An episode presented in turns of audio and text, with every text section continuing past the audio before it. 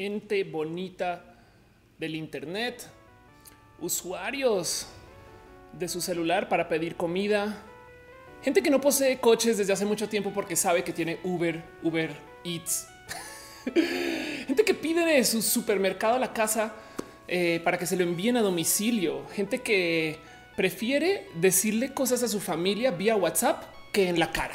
Sean ustedes bienvenidos a Roja, el show que se hace desde mi casa, que está expuesto a todos los problemas que puede traer uno de estos shows, porque lo produzco yo. Y de hecho, esta semana en particular tuve una inmensa, imperdonable y súper compleja demora. Así que primero que todo quiero tomarme dos segundos para celebrar el hecho de que sigo en vivo, porque les digo algo, les digo algo, no puedes matar el metal. para los que entiendan eso es porque les gusta la música chida.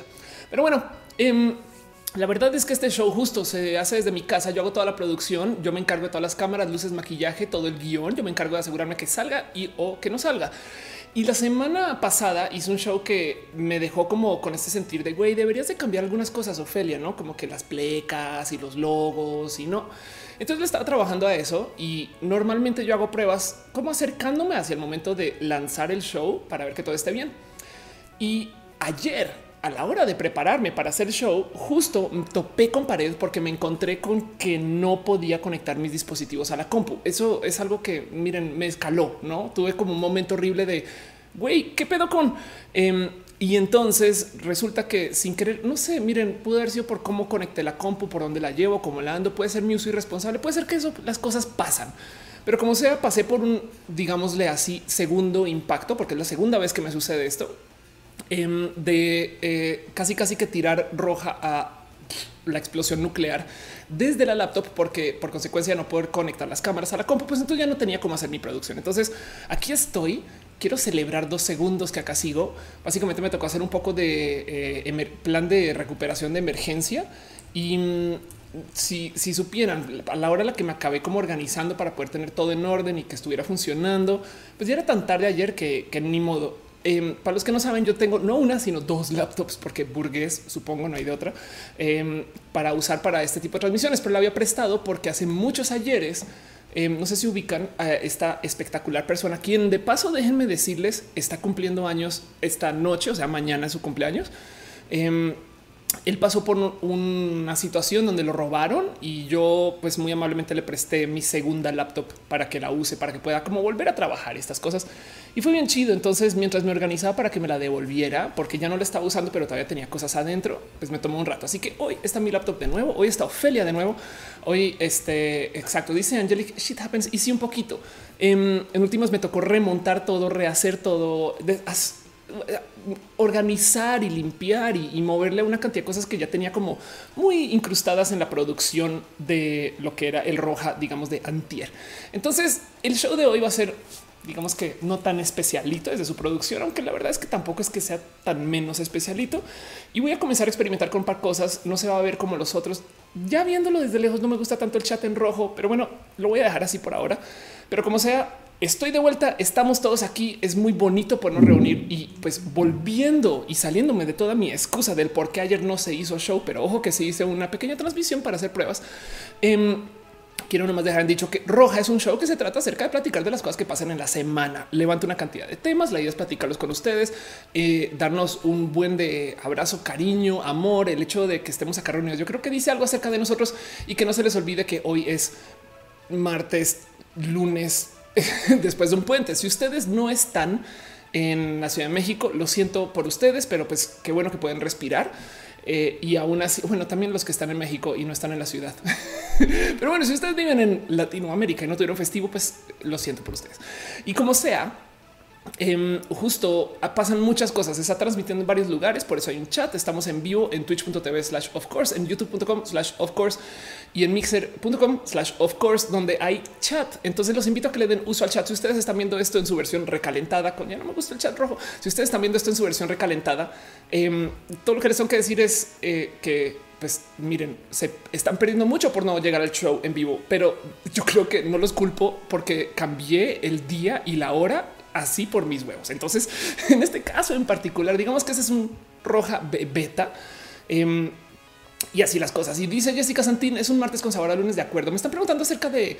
Em, me están preguntando acerca de la garantía de la, otra laptop. La verdad es que hoy la llevé justo con la gente bonita de Asus, pero como es una laptop que me dieron de por motivos promocionales, porque yo hice una campaña de marketing con Intel y me entregaron la Asus. Em, entonces, y pues, o sea, fue mi pago, me explico por mi trabajo, mi tiempo con ellos. Eh, entonces me topé con una cantidad de cosas bien raras. Como tiene usted la factura y yo así de no. Eh, y dónde la consiguió yo? ¿Cómo le explico que entonces me ven en esta rarísima situación con eh, la gente de servicio de Asus de no, pues mira, si me googleas, te enteras quién soy. Dice claro que el chat de YouTube no sé en el panel de chat. Voy a llorar mucho con eso. esto es este restream. Qué lástima. Otra vez, otra vez tenemos el chat de YouTube que no aparece. Sé exactamente por qué, pero es una lástima que no pueda hacer absolutamente nada ahorita, ya que ya arrancó el show. Vamos a tratar de arreglarlo medio en vivo, a ver si de puro chance. Pero bueno, em, a ver si de puro, puro, puro chance. Vamos a ver, vamos a ver eh, qué onda con esto. Eh, y como sea, este em, así quisiera nomás dejar así como han dicho que eh, lo que sucedió con mi laptop es una experiencia mía. Me explico. Eh, o sea, no, no, no crean ustedes que justo ahora todas, porque hay gente que me dice ya no lo comprarás. Si yo, güey, no, no, no, esperen. O sea, yo quién sabe cómo la maltraté o cómo la usé. O sea, porfa, no, yo, sé que eh, yo me quejo de estas cosas en público también para que sepan por qué no está andando roja en este momento, en este instante, pero no crean que todas las a son así. Es que yo también soy muy responsable con mis equipos. fin.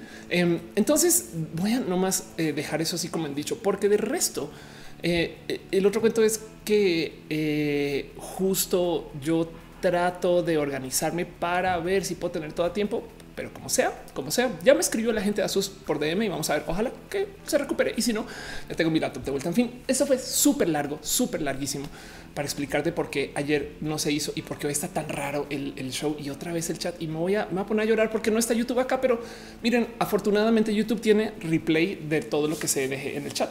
Entonces, así las cosas por ahora. Y les prometo, les prometo que los estoy leyendo. En este momento leo a Jorge Eduardo Pavón, a Franz Navarro, a Yesantín, a Franz Navarro. Me explico, es como yo los leo a ustedes. No se preocupen, solamente que no van a aparecer aquí, pero les prometo que están en el chat de YouTube. No? Em, una lástima para la gente que está en Twitch, que no puede ver qué ondita. Lo siento mil, pero no se preocupen que yo estaré leyendo. Y si no, los invito a que salten o tengan las dos ventanas abiertas. No sé, en fin, en fin, dice dale caro. Fue la actualización de Windows. Es verdad. De hecho, Vela, eh, Vela de nuevo, Velatronic me estaba diciendo que ayer hubo varios youtubers que estaban diciendo, güey, mi compu no falló y no sé qué. Yo sí, qué pedo, qué locura.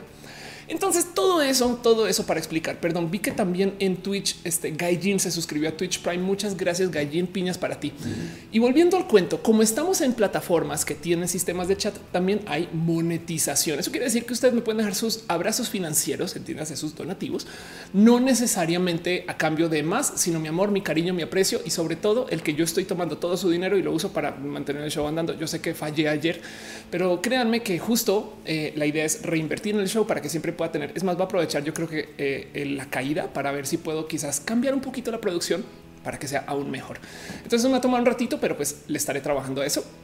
Y cada vez que alguien deja su abrazo financiero en el chat, tenemos la costumbre de dar las gracias con piñas o de celebrarlo. También porque la verdad es que no hay nada más bonito que entregarnos piñas porque pues así somos, a menos que usted viva en Argentina, en cuyo caso lo siento si usted no puede distinguir entre John y Sean Lennon muchos, muchos, muchos este, abrazos para usted y algún día podremos saber quién es quién. Dice Mr. Phillips, mi Asus también me ha dado lata, pero la quiero mucho. Yo quiero mucho mi Asus. Este, de hecho, miren, también dudo mucho del centro de reparo de la llevé porque no sé si han visto, es más, la voy a, la voy a buscar. Es, es una eh, Republic of Gamers eh, em, que tengo el problema que me dijeron justo que no eh, la vendieron acá este modelo en particular, pero bueno, como sea, la laptop ahí medio se va a alcanzar a ver. Eh, es esta. Cuando la abres, si ven que tiene estos como lucecitas rojas abajo, no esto es como como si fuera coche. Güey. Pues el tema es que esa tapita que ilumina se abre cuando abres la laptop y se cierra cuando cierras la laptop, lo cual es espectacular porque como es tan compacta, vean aquí está mejor, como es tan compacta, entonces está bien que de chance de que la laptop esté como pues básicamente no expuesta y enfriando. Y entonces la llevo al servicio y el güey la está checando y me dice, mm, ¿sabe qué, señorita? Yo creo que ya no le puedo valer la garantía porque la tapa está abierta abajo, ¿no? Como que usted ya la abrió, ¿no? Y yo así de, no, compadre, cierro la laptop, entonces cierra, abro el laptop y el de, ah, no mames. Y este güey, ¿qué pedo? Eh, eh, me, me explico, es como, no es usted el experto en Asus, pero bueno, como sea, a fin de cuentas, el verdadero problema sucedió hablando por teléfono, entonces no era tema de ellos y así las cosas. En fin, entonces una mega excusota para antes de arrancar el show. No más quiero decirles que así como hay eh, abrazos financieros en los chats múltiples, también tenemos un eh, sistema de apoyo que se llama Patreon, donde cada quien está dejando sus donativos con fines desconectados de lo que suceda en cada episodio y en cuyo caso tengo la promesa con mis Patreons de listarlos y nombrarlos y darles un agradecimiento especial porque la neta neta Estoy genuinamente agradecidas. También el mero hecho de que ustedes dejen su super chat y que estén suscritos, lo agradezco desde el fondo de mi corazón. Pero bueno, como es un abrazo especial a Luigi Forestieri, a David Álvarez Ponce, a Ana, analógicamente a Trini de Patacoins, a Gabriel o a Daniel Bundonis, a Jess Santín, quien está en el chat, a Carlos Adrián, el artista formalmente conocido como Camorales, y a Maritza Bernabé. También un abrazo a Alex Melo, Melo alias El Alets, a Que Rubio, Alejandro Alcántara, Alcántara y pues así las cosas. Y pues como estamos acá reunidos, eh, como estamos acá reunidos también, no más quiero recordarles que este show se llama Roja. Y si bien la verdad es que eh, el, verdadero enemigo de la semana es el azul descompuesto, eh, y digo azul por Windows, em, siempre me doy una pasada por una cuenta en Twitter que se llama el bot de colores. Bot de colores es una lista de colores de todos los colores que no son rojos de la roja. Y es nomás para recordarnos que todas las semanas tenemos un digno enemigo y alguien contra quien apostar todo nuestro deseo del mal porque no todos los colores del mundo son rojo de la roja y hay que pues, batallar contra todo lo que no es rojo de la roja, evidentemente, porque estamos en este show. Y pues mi enemigo de la semana es el violeta apuesto. El violeta apuesto. Em, el violeta apuesto, de hecho, es un color que eh, está cagado porque es violeta apuesto, pero pues en mi cabeza yo siempre lo he dicho que es como un color compuesto Em, y, justo es una historia eh, de estas que también me tocó como comenzando mi trabajo en México cuando llegué antes de mi transición, porque em, eh, el cuento es eh, comenzando mi agencia. No sé si ustedes saben que yo tuve una agencia por un rato. Yo contraté a muchas personas para trabajar conmigo y justo una en particular eh, era una empleada que eh, era como muy nueva por el tema de redes sociales, pero es que en ese entonces que saben que trabajar en redes sociales en ese entonces era bien pinche complejo porque como que la gente no creía este pago por usar Facebook. Pues sí, eh, sí, te pago por usar Facebook. El caso es que un día justo contratamos a una chica Violeta y está cagado porque en Colombia este nombre no es como tan común, pero pues acá no es ay, Violeta, qué pedo, no sé qué. Y el cuento es que eh, Violeta en particular le gustaba usar las cuentas de nuestros clientes para mentarle la madre a otras personas, no como una pequeña callito de hacha en ese entonces. Y, la verdad es que pues eso es el 2009, 2010 y, teníamos todo tipo de problemas porque ya, o sea, en ese entonces llevamos redes sociales pues, grandes. No me explico Telmex, Telcel, Samor, Sears, Motorola, McDonald's de México, toda esta gente. Y el cuento es que pinches Violeta le gustaba justo como, como torear a la gente, no que a ver qué, pedo pendejo, no así. Y yo es de wow, espera un momento. O sea, Telmex no puede hablar así, no mames. No, pues claro que sí. Y ella siempre decía que se la apostaba a que la gente iba a poder saber que era un chiste, no? Pues obviamente de decir que hay como fácil, fácil una colección como de unos 20 errores de community manager de cosas que pasaron en 2009, 2010, que todos fueron por, por culpa de este de esta violeta Em, nos gustaba hacer el chiste. Hoy en día esto es muy insensible. Perdón, perdón, gente, mujeres feministas no me odien, pero nos gustaba hacer el chiste que pues ella violeta, o sea, eh, eh, no era violenta, no? Entonces, este y, pues también violaba las reglas. Me explico, es violeta, la violenta, este, ese tipo de cosas. Y, siempre se la pasaba apostando contra el cliente. Y, tuvimos tantos males pasares con eso que en últimas, la verdad es que perdimos una cuenta en particular. Em, llevábamos cuentas como Covici y me acuerdo que un día nos dijeron se están pasados de verga. Y yo así de güey, qué pedo con violenta, no? Eh, estaba muy cagado porque también había alguien que una vez entendió que violenta era porque no era muy lista, saben? Entonces, eh, en fin, es tan error, tan cagada, tan metida de patas que pues es un ahorita, hoy en día es un gran recuerdo. En ese entonces era un horrible problema y pues pinche Violeta puesto te digo algo, lo siento por ti, güey, porque la neta, neta, quizás algún día, algún día alguien alguien te va a querer, este, no sé, decir las cosas más como con la neta, a diferencia de lo que yo hice. Em, pero pues como sea, pues a esta eres mi enemiga de la semana, eh, Violeta. Eh, qué lástima tener que recordarte y más así en pleno roja. La neta, de todos los colores posibles, justo tenía que salir el violeta puesto. Entonces, pues así las cosas. Pinche, pinche, pinche violeta. Dice Shaspit, llegué tarde y creí que Violeta era alguien real. Es alguien real, si quieres. Dice Dale Caro, las rosas son rojas, las violetas enemigas. Dice Monserrat Morato, los violetas no pueden ser malos, no se puede, los violetas somos amor. qué bonito. Dice Imrayo, que, ¿en qué tema vamos? Estamos hasta ahorita arrancando. Dice eh, Aldo Recetar, es un maldito violeta puesto, con razón ayer me sentí mal, me atacaste violeta puesto, no te lo permitiré. Exacto, es más, ¿Quién quita si hoy en día ustedes tienen un mal pasar con alguien en alguna red social que sea violenta o violeta escribiendo en esa cuenta? No, o sea, sigue trabajando como community manager hasta donde se. Entonces, pues así las cosas. dice Daniel que se está riendo con el chiste de violenta y tienes eh, Eunice dice todos tenemos una violeta puesta en nuestras vidas, todos tenemos una violeta puesta. Entonces, pues eso es todo lo que pasa Em, y no más, también me gustaría hacer dos o tres menciones acerca de cosas que yo considero que son promoción desvergonzada, pero que en últimas creo que vale la pena que ustedes lo sepan. Em, hay una tercera mención acá que me mandaron el arte hasta tecitos de arrancar el show, entonces no lo tengo para mostrar, pero les voy a decir de todos modos. Pero pues como sea, más bien vámonos en orden cronológico, un poco de promoción desvergonzada. El 20 de febrero voy a estar en nada más y en nada menos que en Hermosillo, por si están por allá, desde una pasada. Este eh, voy a estar en este evento eh, del Salem. ¿Qué, chingados es el Salem? Ah, caray, porque no he hecho login, porque cambié de compu. Em, bueno, como sea, voy a estar en este evento eh, que lo pueden encontrar en Instagram como salem.tech son. Aquí está Sociedad de Alumnos de Mercadotecnia del Tec de Monterrey en Sonora. Gracias, gracias, gracias, gente de Salem por poner en la bio qué chingados es Salem. Pero pues como sea, esto está pasando y va a ser este evento justo Em, que se llama 50 grados. Espero de nuevo que no sea por la temperatura que está haciendo en el momento. Espero, espero con desde el fondo de mi corazón, pero pues como sé, voy a estar, voy a dar una plática acerca de eh, la monetización en YouTube y cómo sucedieron estas cosas. Y esto es el 20 de febrero, o sea, ya casi. Luego Em, voy a estar en TX Teopon, otra vez TDX Teopanzolco. Gracias, Ofelia. Gracias, Ofelia. En TDX Teopanzolco. De hecho, eh, se va a llamar efecto mariposa. Es el 2 de marzo y esto le tengo mucho, mucho, pero mucho cariño a este evento en particular. Sería mi, creo que tercera TDX. Entonces voy a planeo ir a, llevar mucho en TDX en particular. Son estas conferencias que se quedan por mucho tiempo. Entonces como que la gente se emociona y yo también. Y entonces planeo, planeo llevar algo así muy, muy pinche sólido. Pues como se eso va a estar ahí. Y el tercer eh, anuncio para los que eh, luego me lo recuerden en redes sociales cuando tenga más datos, porque, porque ahorita justo hoy no tengo la imagen en particular, es que voy a estar también en Guatemala. Voy a Guatemala el, eh, el 9 eh, de marzo. Eso es el día después eh, del Día de la Mujer. Y entonces voy a estar allá el fin de semana. Voy a presentarme haciendo stand up. Entonces, poco de promoción desvergonzada. Voy a estar en Hermosillo, luego en Cuernavaca y luego voy a este guate. Entonces todo eso está pasando. Muchas gracias a ustedes si quieren ir.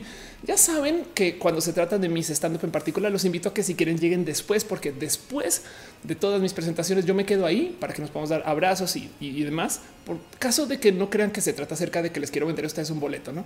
En, en las otras conferencias desafortunadamente no tengo esa libertad, pero si se animan, ahí voy a estar. Como sea, dice Alex Valtierra, gracias por hacer roja. Tengo que ver los veces siempre por todo el conocimiento que compartes y revoluciona mi pensamiento. Déjame decirte que a mí también me explota la cabeza roja. Hoy estoy haciendo un roja que no me gusta tanto, pero que les digo, verlos ustedes hace que todo se sienta bonito. Entonces vámonos con nuestro primer tema y qué cómo funciona el show. La verdad es que hoy solamente voy a levantar notas. Quiero hablar de una cosa en particular que está en la descripción. Em, y yo creo que es algo que la verdad es que yo pensaba que era como muy como pasajero pero mientras más me asomo por como la historia y lo que ha estado pasando, em, la verdad es que veo que yo llevo viendo videos de esto y enterándome esto desde hace mucho tiempo. Entonces, igual y ojalá y ojalá y es que descubrí que es algo que me apasiona a fin de cuentas.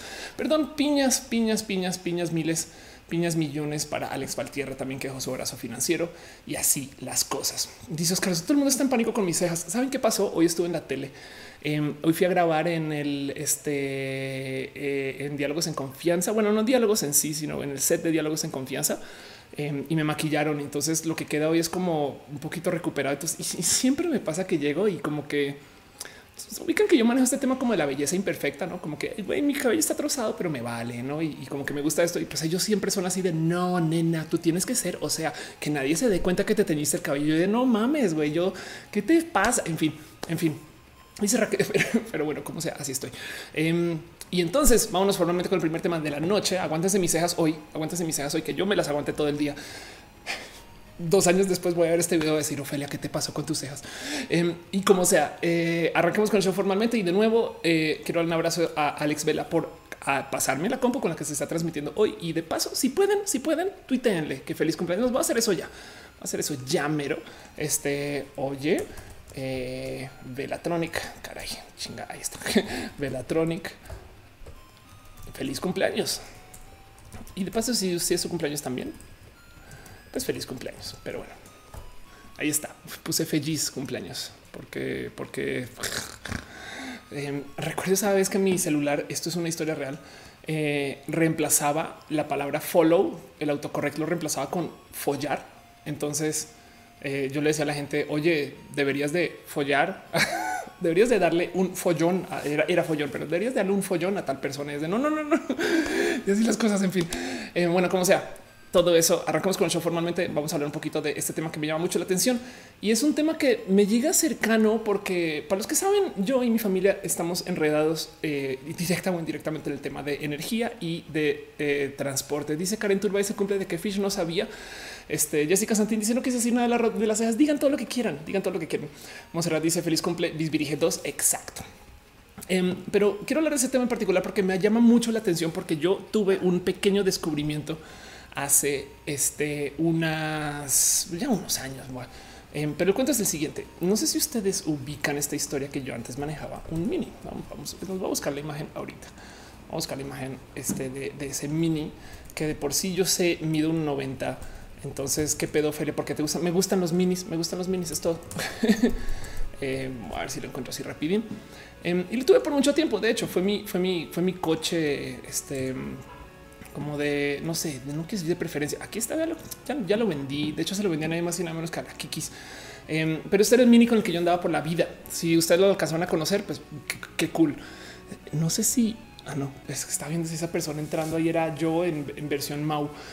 Pero bueno, entonces yo andaba en la vida, yo andaba por la vida con este mini eh, y, la verdad es que lo quise mucho. Este mm, aquí de frente, pero luego un día me percaté que no lo estaba usando. Y esto, pues miren, yo, yo me gozo mucho el manejar. De hecho, yo he manejado mucho por todo México. Y, de repente en algún momento me cae el 20 que uy, no, no pagaste la tenencia este año. Pasó un año entero, pasaron dos años enteros eh, y la verdad es que lo usé muy, muy poquito. Para el momento que lo vendí, me acuerdo que el año en particular en que lo había vendido le había dado uso de como unos 300 kilómetros. O sea, nada, eso es una tanqueada. Me explico. Así que siempre me ha llamado la atención el qué pedo con tu rara vida que no estás usando tu coche. Dice Raquel que si te gusta el Fiat 500 me parece muy elevadito, pero bueno, está bonito. Em, y, pues como sea, eh, me, topé con que yo comencé a vivir esta rara vida porque uso, uso eh, Uber y transporte por fuera de, mi coche. Y, y suena raro decirlo porque la verdad es que hay muchos modos de transportarse por la vida, pero pues como sea, me percaté que era más fácil pedirlo y entonces irme en cualquier lugar eh, como de lado a lado, que para los que no ubican, para mí siempre yo he hecho esta analogía que es como usar fly en Pokémon. Me explico. Llévame a tal lugar, te subes a un pájaro, llegas al otro lado y ya mágicamente ya está al otro lado del mapa y listo, no se acabó. Pues técnicamente, este, pues eso, eso estaba ahí. Y el cuento es que em, me, me, siento yo a pensar un poquito el cómo llegamos a esto, porque para los que son fans de Back to the Future saben que esto es una, es un cuento, un chiste, una realidad Em, el, cómo se supone que para esta altura en este año deberíamos estar andando en patinetas voladoras. Pero luego voy y me asomo y en qué chingas está pasando. Y es que veo que estamos parados en el filo, literal. O sea, no les miento, en, el borde, en la esquinita de una gran explosión de cambios en el tema de transporte. Y son bien pinches bonitos, güey. Y son bastante más importantes de lo que creemos porque estas cosas determinan el poder geopolítico y por consecuencia el bienestar de muchas personas, según cuántos sus gobiernos se le apuestan por ese tipo de, saben, como tecnologías. Em, y es que resulta que no sé si saben que eh, ahorita ya están pasando todo, ya están sucediendo todo tipo de cambios en el quién fabrica qué tipo de coches y están cerrando un chingo de plantas porque los coches no están vendiendo. Em, entonces, para lo que les voy a contar hoy en particular, eh, quiero hablar un poquito acerca de esto que es eh, como lo que está pasando con los coches eléctricos. Y yo sé que normalmente hablar de los coches eléctricos de por sí son esto ya es como un tema, o sea, esto ya es un tema solito. Hace sentido hablar de los coches eléctricos. Sí, a huevo vienen, dónde los consigo, qué tipo de pilas se usan, este tipo de cosas. Pero me topé con eh, este personaje en particular que me parece espectacular de ver. Y si, y si miren todo lo que les voy a decir hoy, por favor, si tienen chance, lo pueden ver acá también y bastantes veces mejor explicado, pero lo presento un personaje que se llama Tony Seba. Tony Seba, eh, fíjense que a donde sea que yo me asomara con este tema de qué va a pasar con los coches y a dónde va y, como que las predicciones de y, no y, qué va a pasar con energía y estas cosas. Y de repente me topo con que Tony Seba estuvo hablando en la UNAM. Es más, hace nada. De hecho, esto, esto sucedió eh, este, el 7 de diciembre del 2018. Em, y el cuento es que como lo presenta Tony, lo digo como si fuera mi cuate, ¿no? Como presenta Tony, él habla de cómo mucha gente insiste porque se supone que el gran cambio a coches eléctricos va a ser en 2024 y luego dicen la revolución va a pasar en el 2030. Y Tony dice no, no, no, compadres. Si lo piensan, las revoluciones primero suceden a tiempos y motivos diferentes. Entonces les explico. Él, él dice y, quiere hacer varias como predicciones acerca de por dónde, cuándo, no, este, este, qué significa el tema del cambio de los coches. Y usa un ejemplo que me parece bien pinches bonito, eh, donde presenta del cómo la mera adopción del coche en sí fue algo sumamente drástico. Entonces, como ejemplo, Tony muestra en su conferencia em, estas como fotos de lo que era manejar o estar en la vía, perdón, están en particular, aquí están, no manejar o estar en la vía en el en 1903. Em, donde dice si se fijan, se van a topar con que hay uno o dos coches y son carruajes. O sea, me explico.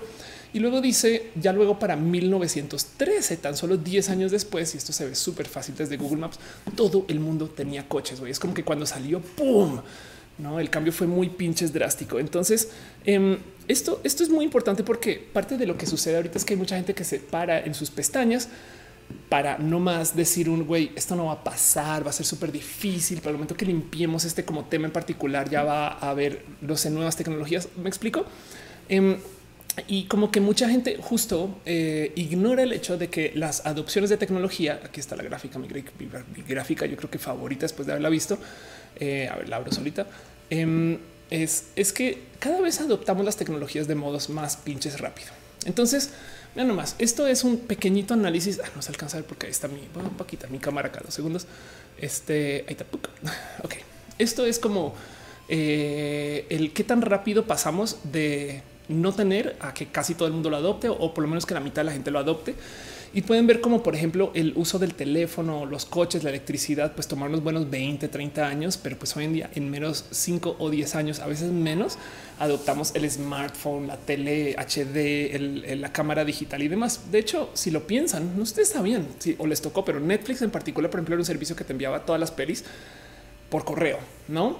Em, y, pues ahora las horas son por streaming. Eso, eso, eso de entrada está así. Pero, pero si lo piensan, han pasado tantas cosas en nuestra vida ya acerca de la mera adopción de la tecnología que, que, se nos olvida desde donde venimos y que fue bien pinches reciente. Digo de nuevo, la neta, la neta, yo, pues yo sí soy una persona más o menos mayor, tengo 36, pero pues a mí me tocó desde el Viper, me explico, y antes, o sea, teléfonos rotarios, estas cosas. Em, y hoy en día la verdad es que los celulares han hecho cambios extremos, pero también los meros celulares con pantalla, touch y sistema operativo como iOS tampoco tienen tanto tiempo si lo piensan. Em, y el cuento es que justo la gente que está hablando mal en contra de los vehículos eléctricos y lo que viene suelen ser personas que están dentro de la industria. Y, no sé si, si, se han puesto a pensar en esto. Y no, esto, todo esto es Tony Seba, ¿eh? pero no sé si se han puesto a pensar en esto. Pero la verdad es que la gran mayoría de, tecnología siempre se topan no solo con detractores, sino que esos detractores suelen ser personas que están en la misma industria. En ese sentido, em, Aquí está ¿no? este cuento. Henry Ford para no invertir en la compañía 1903. Ah, no, perdón. El Banco de Michigan. Ah, Henry Ford le dice el caballo está aquí eh, para quedarse. El coche es solo una novedad. Ok. Em, aquí está. Eh, he viajado a lo largo ancho de todo el país, he hablado con los mejores expertos. Puedo asegurarles que el procesador de datos, el procesador de datos no es más que un capricho que no pasa a finales de año. Esto es en el 57. Em, aquí creo que hay otra. Em, eh, McAfee llegó a decir en el 88 el problema de los virus es pasajero y durará un par de años. Y aquí está Guy Kawasaki en el, 96 rechazó un puesto en CEO de Yahoo argumentando cómo piensas hacer negocio con un buscador, no? Wow, qué locura. Yo vi a Guy Kawasaki una vez hablar y no sabía que era esa persona. qué cagado, güey. Pero bueno, el punto es podemos seguirle rascando este tipo de como frases y pláticas y momentos. Y, y, lo importante es ver cómo suele ser que quien está dentro es quien está más invertido en que las cosas no cambien. Y es que les voy a decir algo acerca de la mera adopción de tecnología. Em, ¿Les ha pasado que lidian con gente que no sé, eh, que, de repente hacen uso de la tecnología de modos hasta veces un poquito más buenos que ustedes. Es como de repente el otro día me topé con que eh, literal uno de los tamaleros que pasa acá, el güey está pegado a su teléfono y me quedé pensando, ese güey seguro recibe órdenes por WhatsApp. Seguro, seguro, ¿no? ¿Hace sentido? Dice Monserrat, mi papá está haciendo cuentas que tiene 20 y algo que retuvimos el primer celular en casa. Ándale, Sira Strange dice ya, perdón por la tardanza. Oli, Elisa dice, y la moto la encuentras en Twitter. De hecho, se llama Mercy. Entonces, si buscas, of course, Mercy, dejando de lado el contenido de Overwatch, ahí la vas a ver. Em, es una BMW de paso por si, por si, por si quedan. ¿Qué tipo de moto es una de 300 esa chiquitita? En fin, em, Dice Imrayo, eh, sí vi que él liberó sus patentes, super padre, para evitar el cambio climático. Acá en Vegas puedes comprar un Tesla, 2014 por solo 35 mil y me va a comprar uno. Qué chingón, qué bonito eso. Entonces, y dice Manuel Segovia, pues es adaptarse o morir. Exacto, pero hay gente que no, a ver, hay gente que está tan invertida en lo que se consideraría el pasado que les cuesta mucho como ver esa como realidad. Em, y la verdad es que justo eh, todas las disrupciones vienen desde afuera. Les vamos a mostrar algo que cada año, es más, cada seis meses le hacen update, no más para que lo tengan presente, por si algún día se quieren divertir o si están viendo este roja, no sé, seis meses después o algo así. Em, pero eso es lo que se llama el hype cycle. Entonces hay gente eh, que en este caso es Gardner, em, que se sienta a ver dónde están varias tecnologías en esta curva de adopción. ¿Qué son las curvas de adopción? Em, esto es como un estándar que sucede en básicamente todos los productos y que ya he comprobado es así, em, donde te, te obligas cada vez que se inventa algo a pasar por varias como etapas en particular acerca de cómo funcionan. Primero es algo que detona la innovación, luego hay como un pico de, como de expectativas como sobrevaloradas, ¿no? donde se cree, güey, esto va a cambiar el mundo. Luego hay un espacio como de, em, de desilusión eso le pasa a todas las tecnologías. Lo que pasa es que la pregunta es qué tan rápido y cuándo y dónde. Y luego quien sobrevive eso se queda, no? Por ejemplo, una tecnología en particular que yo creo que ya pasó el pico este, de las expectativas y que ahora está dentro de este proceso de, desilusión y que de ahí, de ahí es donde se hace el metal. Me explico, ahí es donde sale lo, que, lo que debería ser como la plastilina para lo que se trabaja después. Estas tecnologías relacionadas con realidad este, virtual. Entonces véanlo como acá lo tienen como mixed reality. Este ahí está eh, y justo la gente se está como medio desilusionando un poquito. Lo mismo con la realidad aumentada. No quiere decir que sea un fail. Me explico solamente que tiene que pasar por eso. O sea, la gente tiene que sentar realidad antes de que estas cosas se vuelvan mainstream. Em, y es muy importante saber que esto pasa porque si lo piensan, em, si tú planeas el uso y desarrollo de varios productos, pues en últimas tienes, tienes que, o sea, cuando ya, cuando ya los usan, pues en se, se tienen que aplicar. No, si tú desarrollas un producto que va a volar y ya a la hora del uso no vuela, pues entonces tenemos problemas. No, entonces la gente se desilusiona. Por ejemplo, no sé si sabían, pero el motivo por el cual hay tanto uso de tecnología de realidad virtual eh, y tantos desarrollos y por qué, por qué no se inundar el mercado con eso es porque literal un visor de realidad virtual no es más sino un celular reconfigurado, quizás con dos pantallas. Me explico. A veces eh, digo, las pantallas son lo suficientemente baratas para que la misma CPU del celular y el mismo procesador y el mismo giroscopio y la misma cámara del celular es lo que luego desarman y lo pegan en un visor. Y entonces ahora por eso es que fue tan fácil hacer estos visores. Y lo que hicieron fue, ok, sentar cabeza y decir, ok, em, si vamos a tener ese tipo de desarrollos, entonces pues tú sácalos al mercado y ahora ver quién nos hace contenidos, ¿no? Entonces, como no hay contenidos chingones, aunque hay unos muy buenos, déjenme decirles que el problema con la realidad virtual es que es muy difícil de mercadear a menos que tú uses la realidad virtual. Yo amo, yo amo mi visor de realidad virtual de PlayStation pero poner eso en un comercial de tal modo que sea convincente, sobre todo con tanto pinche cablerío, eh, no es chido, no es bonito. Entonces eso también sucede. Y como sea, de todos modos la gente está muy desilusionada porque nos vendieron que iba a ser wow y pues no está pasando. Entonces esto, esto es eh, un poquito como el, también lo que está sucediendo con estas tecnologías y no más para, para recordarles esto cada año o cada seis meses o cada cuarto en la realidad le dan un update como a ver, ok, ¿qué ha pasado? No, o sea, quién, quién ya sobrepasó, quién no vino, dónde están em, y cuánto tiempo le vamos a dar justo eh, para que para que salgan de esta curva. Entonces, por ejemplo, los que tienen triangulito es de güey, esto le va a tomar mucho tiempo. Em, aquí está el exoesqueleto, la impresión 4D, que no sé exactamente qué chingados, porque dicen 4D printing. Digamos que me imagino que es son impresiones que pueden ir cambiando con el tiempo. Displays volumétricos, eh, la, interfaz de cerebro a computadora. Eh, no me explico es, muy bonito ver porque, porque no crean que de repente la gente está esperando que llegue alguien y diga, hoy qué creen mi mente. No, güey, todo esto se está observando. La gente está buscando dónde invertir, dónde poner como este su corazón y lo que viene, no? Dice Dale Caro, yo espero con los coches voladores. Yo no, eh. la cantidad de accidentes que pueden suceder. Podemos desayunar en el sur de México, será en el noroeste. Bueno, te digo algo. Em, eh, ya tenemos aviones. Pero bueno, sí entiendo eso. Dice Sergio Ordaz, ¿cómo es el futuro de la realidad virtual y aumentada? Em, yo creo que lo que viene chido es la realidad mixta, lo que son virtual y aumentada al tiempo y aún así em, va a seguir siendo de nicho. Es como Google Glass. Eh, es una buena idea, pero no es para el uso masivo. Entonces no nos pueden vender para uso masivo algo que no es tan chido. Y, yo creo que es lo que va a acabar pasando, que es una bonita tecnología que va a ser barata, pero no va a ser para todos lados. En fin, Angelic dice sigo esperando la realidad virtual tipo Sword Art Online. Nos vamos a quedar esperando un ratito, pero va a ser chido cuando llegue algo similar. Um, y, si lo piensan, hay muchas cosas de la realidad virtual que ya tenemos, solo que no es con visor. Hace sentido. Es como la neta, neta, güey, pasamos mucho pinche tiempo en no sé, Overwatch. Entonces eh, ya estamos viviendo dentro de estos mundos virtuales sin necesariamente tener el visor, las pantallas pegadas a los ojos. María José deja un abrazo financiero. Muchas pinches gracias. Muchas gracias por tu apoyo. Piñas para ti. Eh, dice Manuel Segovia, pienso que la curiosidad, eh, pienso que la curiosidad no lleva a consumir lo nuevo y no quedarse atrás. Total, estoy totalmente de acuerdo con eso. Eh, y dice eh, Imrayo al final disminuyó el costo, pero no se aumentó. Estás hablando el galón de gasolina de 269 llegó a ser más barato que cargas un coche Tesla. Ah, ya hablamos de eso.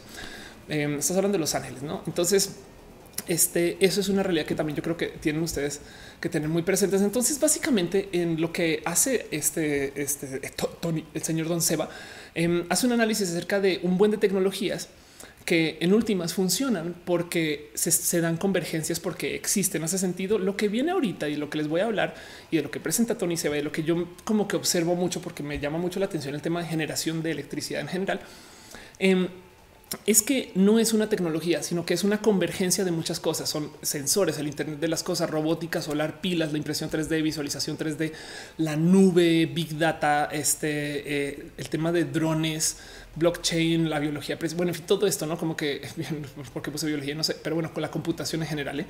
Eh, y el cuento es que eh, no sé si saben, nos va a buscar, va a buscar este. Em, a ver si, si esto está, este dato está fácil de encontrar, pero no sé si saben, pero ya sucedió, ya sucedió que eh, hubo una gran disrupción muy loca eh, por la mera existencia de Uber. Y de por sí hablar de que Uber trajo una disrupción, eh, yo creo que para muchos puede ser evidente como para otros no. Pero el cuento es que em, los coches hoy en día no se venden porque la gente está esperando los coches eléctricos. Entonces, cada vez que se habla de llegar a un pico de consumo de cualquier cosa, pues literal le llaman eso es el pico, no? Y hay gente que está hablando de eso, del peak car ownership. El cuento es que créanlo o no, eh, la gente no solo no está comprando coches, sino que va a dejar dejar de comprarlos. Punto.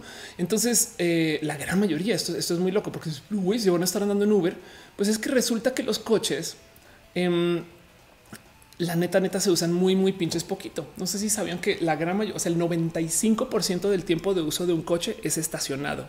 Piensen en eso.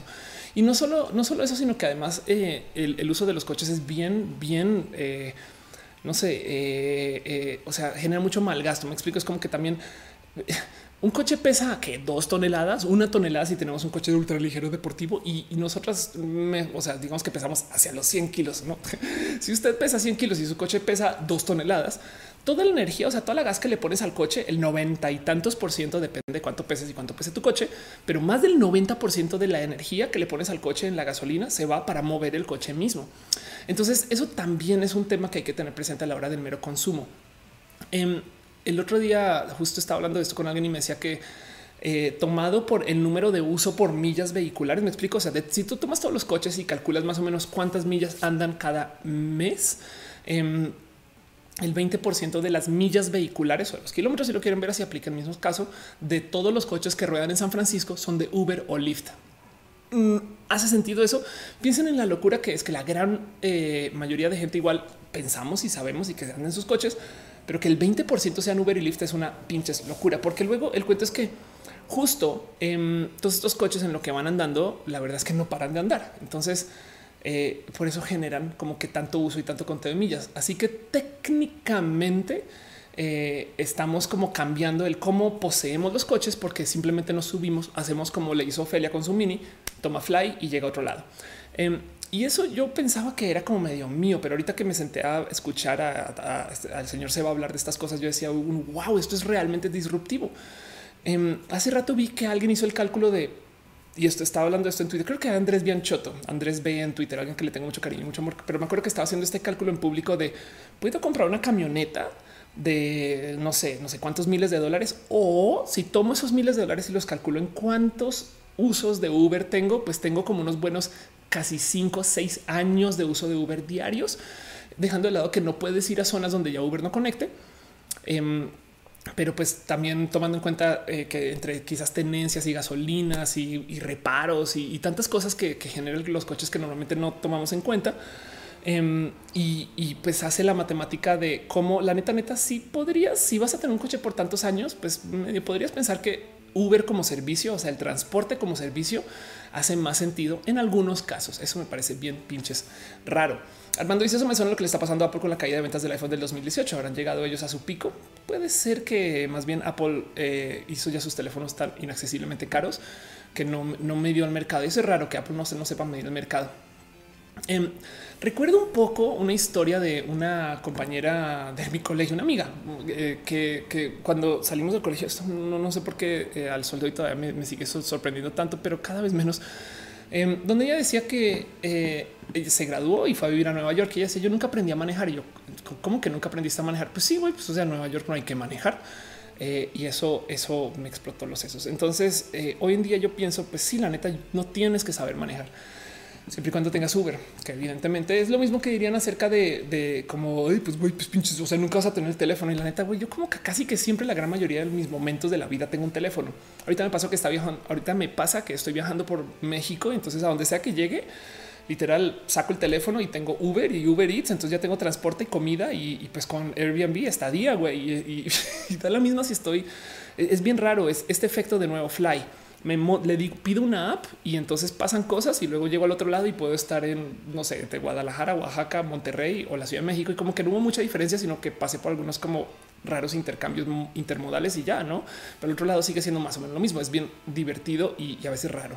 De hecho me pasó cuando fui a España, en Málaga fue igualito, llegué a Málaga, llegué a mi hotel usando Uber y en el hotel pedí desde Uber Eats y adiós, ¿no? Dice Monserrat, te lo juro que con dos crías y un viejito no hemos necesitado carro particular y mira que cargamos hasta la pecera en vacaciones. Ándale, qué cagado. Pastel y se me pasó igual. Vendí mi coche por falta de uso. Entonces, esto es una realidad que eh, los coches que estamos usando son coches de renta con todo de chofer y, Uber, de cierto modo, no es, y esto quiero, quiero que lo tengan muy presente. Uber no es disruptivo desde su invención de la tecnología, es disruptivo desde su modelo de servicios. Hace sentido como que ellos inventaron Em, algo con las tecnologías ya existentes. No obstante, necesitan de tecnologías para poder presentarse y, que pueden existir. O sea, Uber apareció dos años después de la existencia del iPhone. Entonces, si mal no recuerdo, entonces em, lo que estamos viendo acá es este como que tema de tecnologías convergentes que crean este tipo como de como de explosiones disruptivas y eso eso eh, va a tener un efecto muy muy pinches profundo de entrada en la mera venta del coche porque yo pensaba que era yo. O sea, yo dije, pues pinche Ofelia millennial, no? Y la verdad es que no. Vamos a tener un real cambio en el cómo se transporta la gente. Em, y, como el güey de los tamales oaxaqueños, cómo se transporta la gente y vamos a tener además em, como que momentos muy raros de, de, es neta que antes la gente andaba en coche, porque la verdad es que no solo está pasando esto, que eh, la gente está cambiando sus coches por Uber, sino que Uber en particular y el que a veces, a veces lo pienso y digo, güey, qué cafres. Y luego digo, pues bueno, es que también no. Pero Uber está siendo pionero como otras empresas en desarrollar también tecnología para que se manejen solos. Entonces, em, eso, eso también es algo que yo creo que ustedes quiero o quiero que ustedes tengan presentes. Pero bueno, antes de, pues evidentemente cuando se habla de coches que se manejan solos, pues tenemos el ejemplo de Tesla. Tesla es una empresa espectacular que llegó como fuera de la nada, entre comillas, para decirles, miren, si se pueden hacer coches eléctricos, paren de mamar. Y, no más por dejar en dicho acerca de la adopción de los coches eléctricos y mi como yo lo veo, es evidentemente porque yo sé que digo esto y ahí va a decir, pues güey, o sea, las plantas eléctricas también se ensucian mucho. Sí, pero tomando la matemática de la existencia de los coches eléctricos, eh, pues primero que todo, dejando de lado todo el cuento de que eh, el carbón footprint, o sea, cuánto consumo y cuánto ensucian estas cosas, siempre hay que tener en cuenta que además de todo, em, los, los coches eléctricos son un modo de reemplazar desde el lado del consumidor un problema y luego en el futuro será más fácil reemplazar solo una planta eléctrica que afecte a millones de personas. ¿Hace sentido? Como si logramos sacar los coches que ensucian, entonces minimizamos la cantidad de gente que se necesita para hacer el cambio a energías limpias. Pero eso no tiene que ser el caso, no tiene que ser una realidad. Y lo que sí está pasando es que Tesla está vendiendo como desgraciados. Vean esto, Tesla está vendiendo más este, que Acura, Audi, BMW, eh, Infinity, Jaguar, Lexus Car este, y Mercedes. Este, esto fue para agosto. Em, y pues es el motivo por el cual Tesla está metiendo todo tipo de problemas de producción, pero no obstante sigue vendiendo bien, pinches, bien. Entonces tengan eso presente también, porque, porque Tesla en particular presentó sus coches de tal modo que ellos se puedan automanejar solitos. Em, hay algo ahí, hay algo ahí este, de, del cómo eh, se diseñan y se usan y no y, cómo, cómo, cómo existen esos coches y, y cómo mucha gente está como en contra de, porque siempre dicen mira, es que la generación de la electricidad, como le está diciendo, es sucia, pero ignoran el hecho de que la generación de la gasolina es bien pinche sucia. Es más, es tan sucia la generación y el transporte de la gasolina que en México se hace en coches. Hace sentido. O sea, este cuento que es que cierran y la pipa y entonces van a tener los transportes en camiones de no mames, güey. Quiere decir que para llevar la gasolina desde la refinería hasta donde se pone en el coche, güey, estamos usando camiones que de por sí polucionan, mientras que transportar la electricidad está pasando por encima de un cable. Entonces, eh, sí, yo sé que las plantas, eh, por ejemplo, de carbón, estas cosas son sucias, pero la verdad es que hacer transportar, o sea, si tomas en cuenta el fracking, si tomamos en cuenta todo, todo lo que está enredado en la producción de la gasolina, no sé decir si sea necesariamente más limpio, pero bueno, mucha gente se siente a hacer este tipo de análisis y es un tema así súper largo y súper discutido y, hasta quien, quien la neta sí le importa mucho. Y por lo general, la como si quieren verla como ciencia, o sea, la, la como lógica del ahorro de los coches este, eh, eléctricos versus los coches em, de combustión interna se da después del uso de unos años. Entonces yo no sabía, mientras me puse a investigar acerca de esto, pero yo no sabía todo lo que duran los coches eléctricos. Las pilas, por ejemplo, en particular, hay un par de empresas que se han dedicado a hacer pruebas de larguísimo plazo. Las pilas y la como que vida de los eh, coches eléctricos es como de algo así en el orden de los entre 500 y 800 mil kilómetros antes de que todavía necesito, o sea, ya, se le va dando mantenimiento, pero, pero antes de que ya pierdan, digamos que una cantidad por lo menos medible de carga o de, potencialidad de carga, pero no obstante se puede seguir usando. Estoy hablando que, o sea, después de como 800 mil kilómetros, eh, hay gente que dice, güey, estos coches después de todo esto todavía cargan al 70%. Me explico.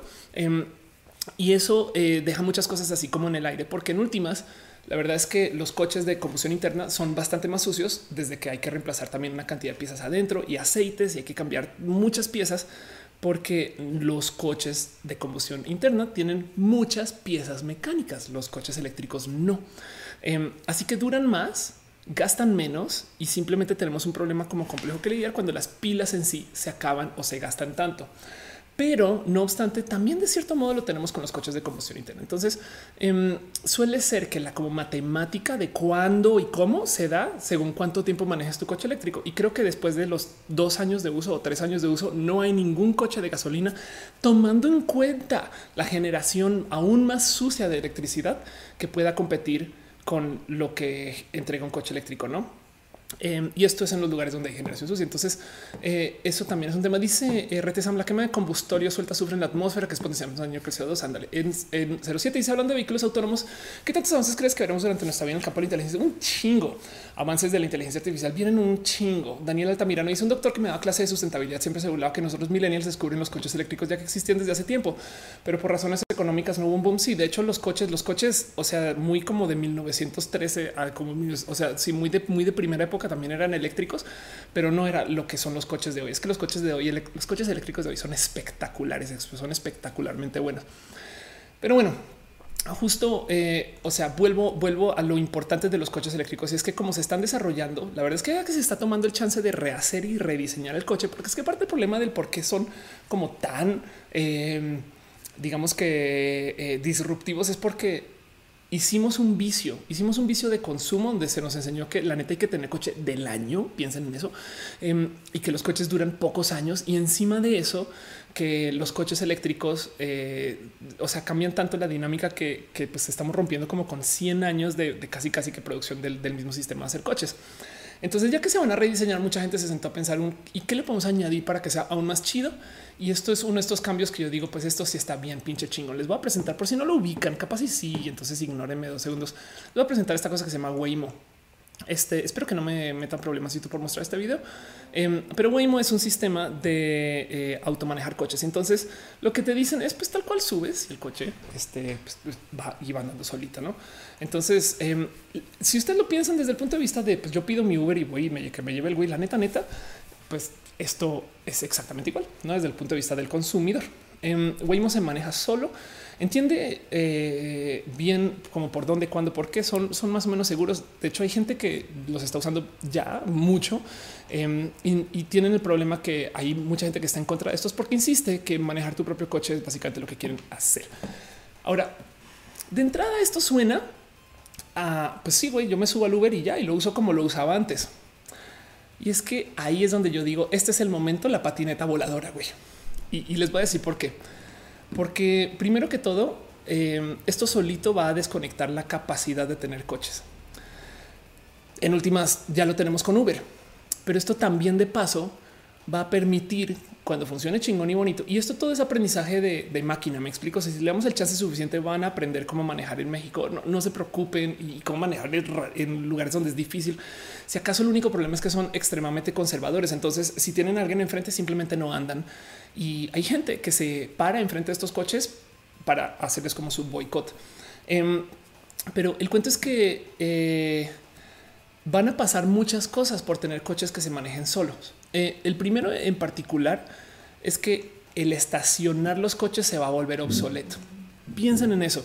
Yo no tengo que dejar el coche de ninguno. Bueno, sí, de vez en cuando tengo que hacer mantenimiento y no sé qué, pero cuando, o sea, yo llego a mi oficina y no tengo que pagar. O sea, yo voy al centro comercial, no tengo que pagar eh, el estacionamiento del centro comercial, que siga dando vueltas, güey, y que vuelva después. Eh, y ya, si es eléctrico, es más, si le añadimos que puede ser solar, la neta, no hay a nadie a quien pagarle por el consumo de lo que hay en el coche.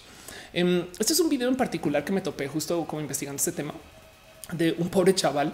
Me parece pobre, pero pues el güey es un güey que compró un Tesla y básicamente estoy muy cagado. es la historia más millennial que escuchado en la existencia. Pero bueno, como sea, compró un Tesla chingón, güey. Se compró este, o sea, el que Tesla SUV, que no básicamente es, un carrazo em, y vive en él porque pues no tiene más dinero. Eh, pero el cuento es que cuando duerme, cuando duerme, eh, muchas veces lo puede poner a andar. No es, es, no necesariamente se tiene que quedar en un lugar, sino que el coche puede estar andando por la ciudad y él está durmiendo y listo chino. Y está bien pinche raro de considerar, pero pues en últimas esto puede pasar. Eh, dice Dios mío, que la máquina aprenda a manejar de todo menos de los microbuseros. Ándale, no, yo creo que va a manejar la de eso. Eh, Sofía Leve dice: Mi carro sería Uber mientras trabajo. Por ejemplo, eso también puede suceder. Em, Dice Calum, eh, ¿se puede cambiar entonces la forma de producción de la energía eléctrica en el futuro como, como física? ¿Se te ocurre alguna idea? Sí, pues por supuesto. O sea, si, si tú ahorita tienes una planta eléctrica de, carbón y, bien que puedes un día construir al lado una solar y apagarla de carbón, hace sentido. Y la decisión de construir la solar em, y de apagarla de carbón, digamos que en el peor de los casos la toman, es una decisión consensuada entre 200 personas. Eso si todos los coches de la ciudad fueran eléctricos, esas 200 personas impactan a, no sé, 5 millones. Me explico. Entonces es más fácil negociar con 200 que con 5 millones. Por eso es que digo que todavía me parece un buen cambio. Y aún así, con la generación súper sucia de electricidad, todavía se da beneficios en el uso de los coches, porque es que va a pasar otra cosa. De nuevo, recuerden que eh, eh, lo que yo quiero presentarles hoy un poquito es el que consideren que el cambio no va a ser solo el que ahora todo el mundo use Uber para ir a sus transportes y estas cosas. Em, porque eso está pasando y no que los coches se manejen solos, sino que el mero hecho de que los coches que se están manejando solos y que todo el mundo use Uber va a darle la madre a la planeación de ciudades y va a dar en la madre a nuestro sistema de por lo menos de toda esta economía que se está haciendo alrededor del coche. O sea, viene un crash muy loco cuando la gente comienza a adoptar estas tecnologías que no les estoy diciendo un algún día. No es, es güey, ya están hechas. Hay cosas que ya están funcionando y esto es todo es de hoy. Es solamente cuestión de adopción. Em, vean, no más así de entrada y por si no sabían, hay una cantidad ridícula de, fábricas que están cerrando la producción de coches. Em, entonces, pero cuando digo cerrando es literal, es güey, ya no vamos a volver a hacer Taurus, fiesta y fusión. Me explico, es así de fácil. Ya adiós, bye. Em, donde todavía se quedaron haciendo producciones en hacer coches que son con camionetas. Y aún así la gente no está comprando coches. Es un hecho. Tanto como yo vendí el mío, ya no lo uso y alguien dijo aquí en el chat que también vendió y no lo usa. Esto se está volviendo muy pinches común. Em, y, le va a dar la madre porque de cierto modo, eh, en vez de, o sea, si con un coche ando por la ciudad siempre y estoy siempre andando, la verdad es que no hay que comprar tres, cuatro, cinco coches y eso al nivel de fábricas va a ser un reverendo desmadre. Pero también si los coches no se tienen que estacionar porque se manejan de modos autónomos, eso también va a ser un tema. Y del otro lado, si nosotros em, ya no estamos pagando tanto, no más por el mero desuso de no comprar coches, sino que bueno, lo estamos pagando en servicio. Em, eh, en últimas también estamos como que manejando nuevos dineros que no están en la economía, pero además ahí donde lo ven, Em, se predice que hay una cantidad de coches que solo por el mero hecho de no estar van a liberar el tráfico y entonces por consecuencia, por si no lo saben, cuando los coches están estacionados eh, justo em, es cuando más polucionan. Por eso los coches como que más verdes se apagan cuando están, eh, digamos, en el tráfico y paran. Eh, porque, porque estás, tienes el motor prendido para no andar. Me explico.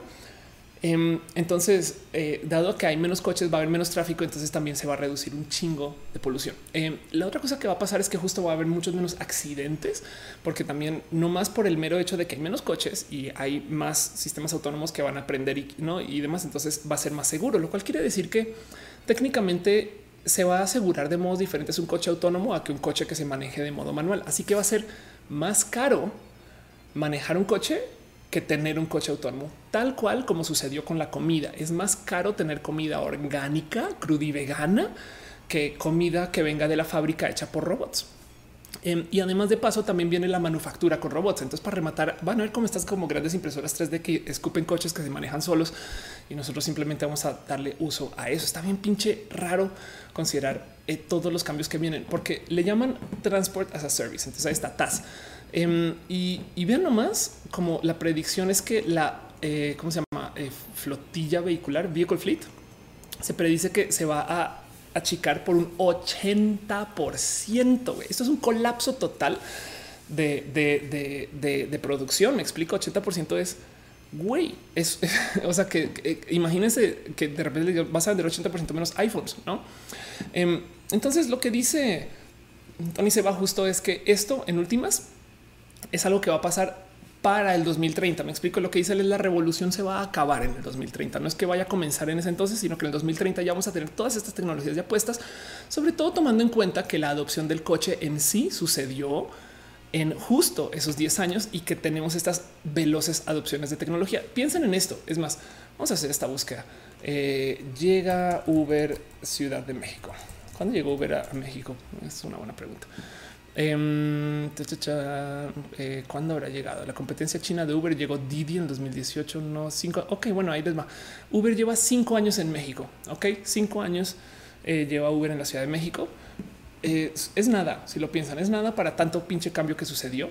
Em, tomando en cuenta que desde esos cinco años no solo llegó Uber, sino casi que al mismo tiempo se estaba instalando Ecobici y o sea, llevaba como dos años máximo. Y encima de eso, entre ese tiempo se instalaron dos servicios de scooter eléctricas, tres servicios de bici de estas que no están estacionadas a ningún lugar.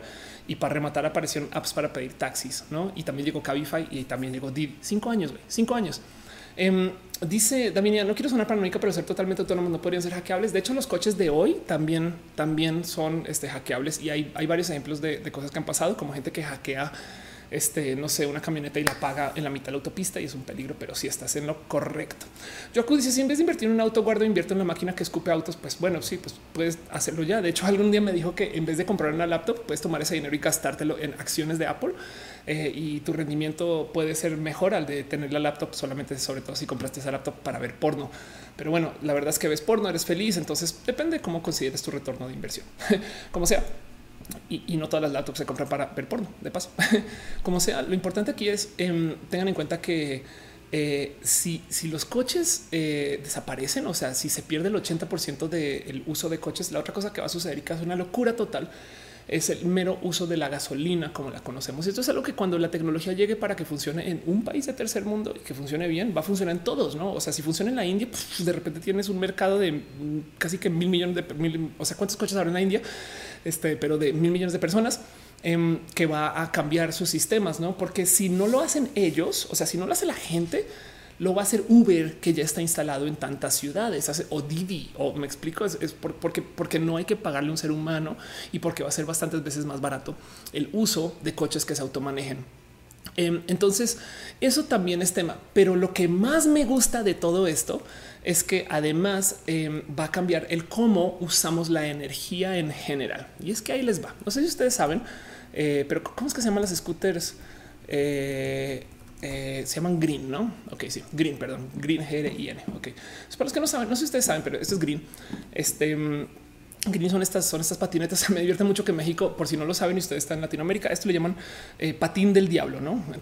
Entonces es hora de yo, creo que ellos rápidamente dijeron no, no, no, somos scooters del diablo, nada, pero como sea, mm, no sé si ustedes saben pero este, este sistema de usar estas patinas que les habrán visto en todos lados y seguro algunos de ustedes ya se habrán caído y este, ya, ya saben qué pedo y, no eh, eh, ya saben como medio más o menos por dónde va. Em, no sé si ustedes saben que ustedes pueden recibir dinero por cargar las scooters. O sea, si ustedes tienen una de estas scooters y o se la topan en la calle y ven que está bajita de pila y con la app pueden ver cuál las pueden recolectar e ir a cargar. Voy a unir nomás esto con Electrolinera CDMX gratis. No sé si ustedes saben que para rematar, en la Ciudad de eh, México regala la electricidad para sus coches eléctricos y para este tipo de cosas. Si ustedes quieren, si ustedes miren, si, ustedes son jóvenes empresarios, eh, pueden ir a una de estas EV estaciones que como pueden ver, eh, acá tienen, de hecho, ahí pueden cargar su celular también. Eh, ahí tienen un, contacto estándar de como estos de casa, em, pero ahí podrían conectar una green scooter y, recibir los 45 eh, pesos por cada patín que cargues con más de un 90% de batería y de las 4 7 de la mañana. No, entonces está pasando. pero lo que iba es em, esto va a cambiar mucho el cómo usamos y cómo andamos con pilas porque las otras cosas que están pasando, el motivo por el cual no podemos usar energía solar, digamos que tan constantemente, o, energía eólica es porque no siempre hace sol. Ok. Eh, dice Monserrat, esas cosas luego andan regadas por la calle, casi me mata con fuera de mi trabajo. Si es verdad, eh, señor Alfred dice un lugar privado por una mesa en movimiento. Anda Pablo García dice ah, que si se van a manejar los, los coches, entonces también se van a hacer más pequeños.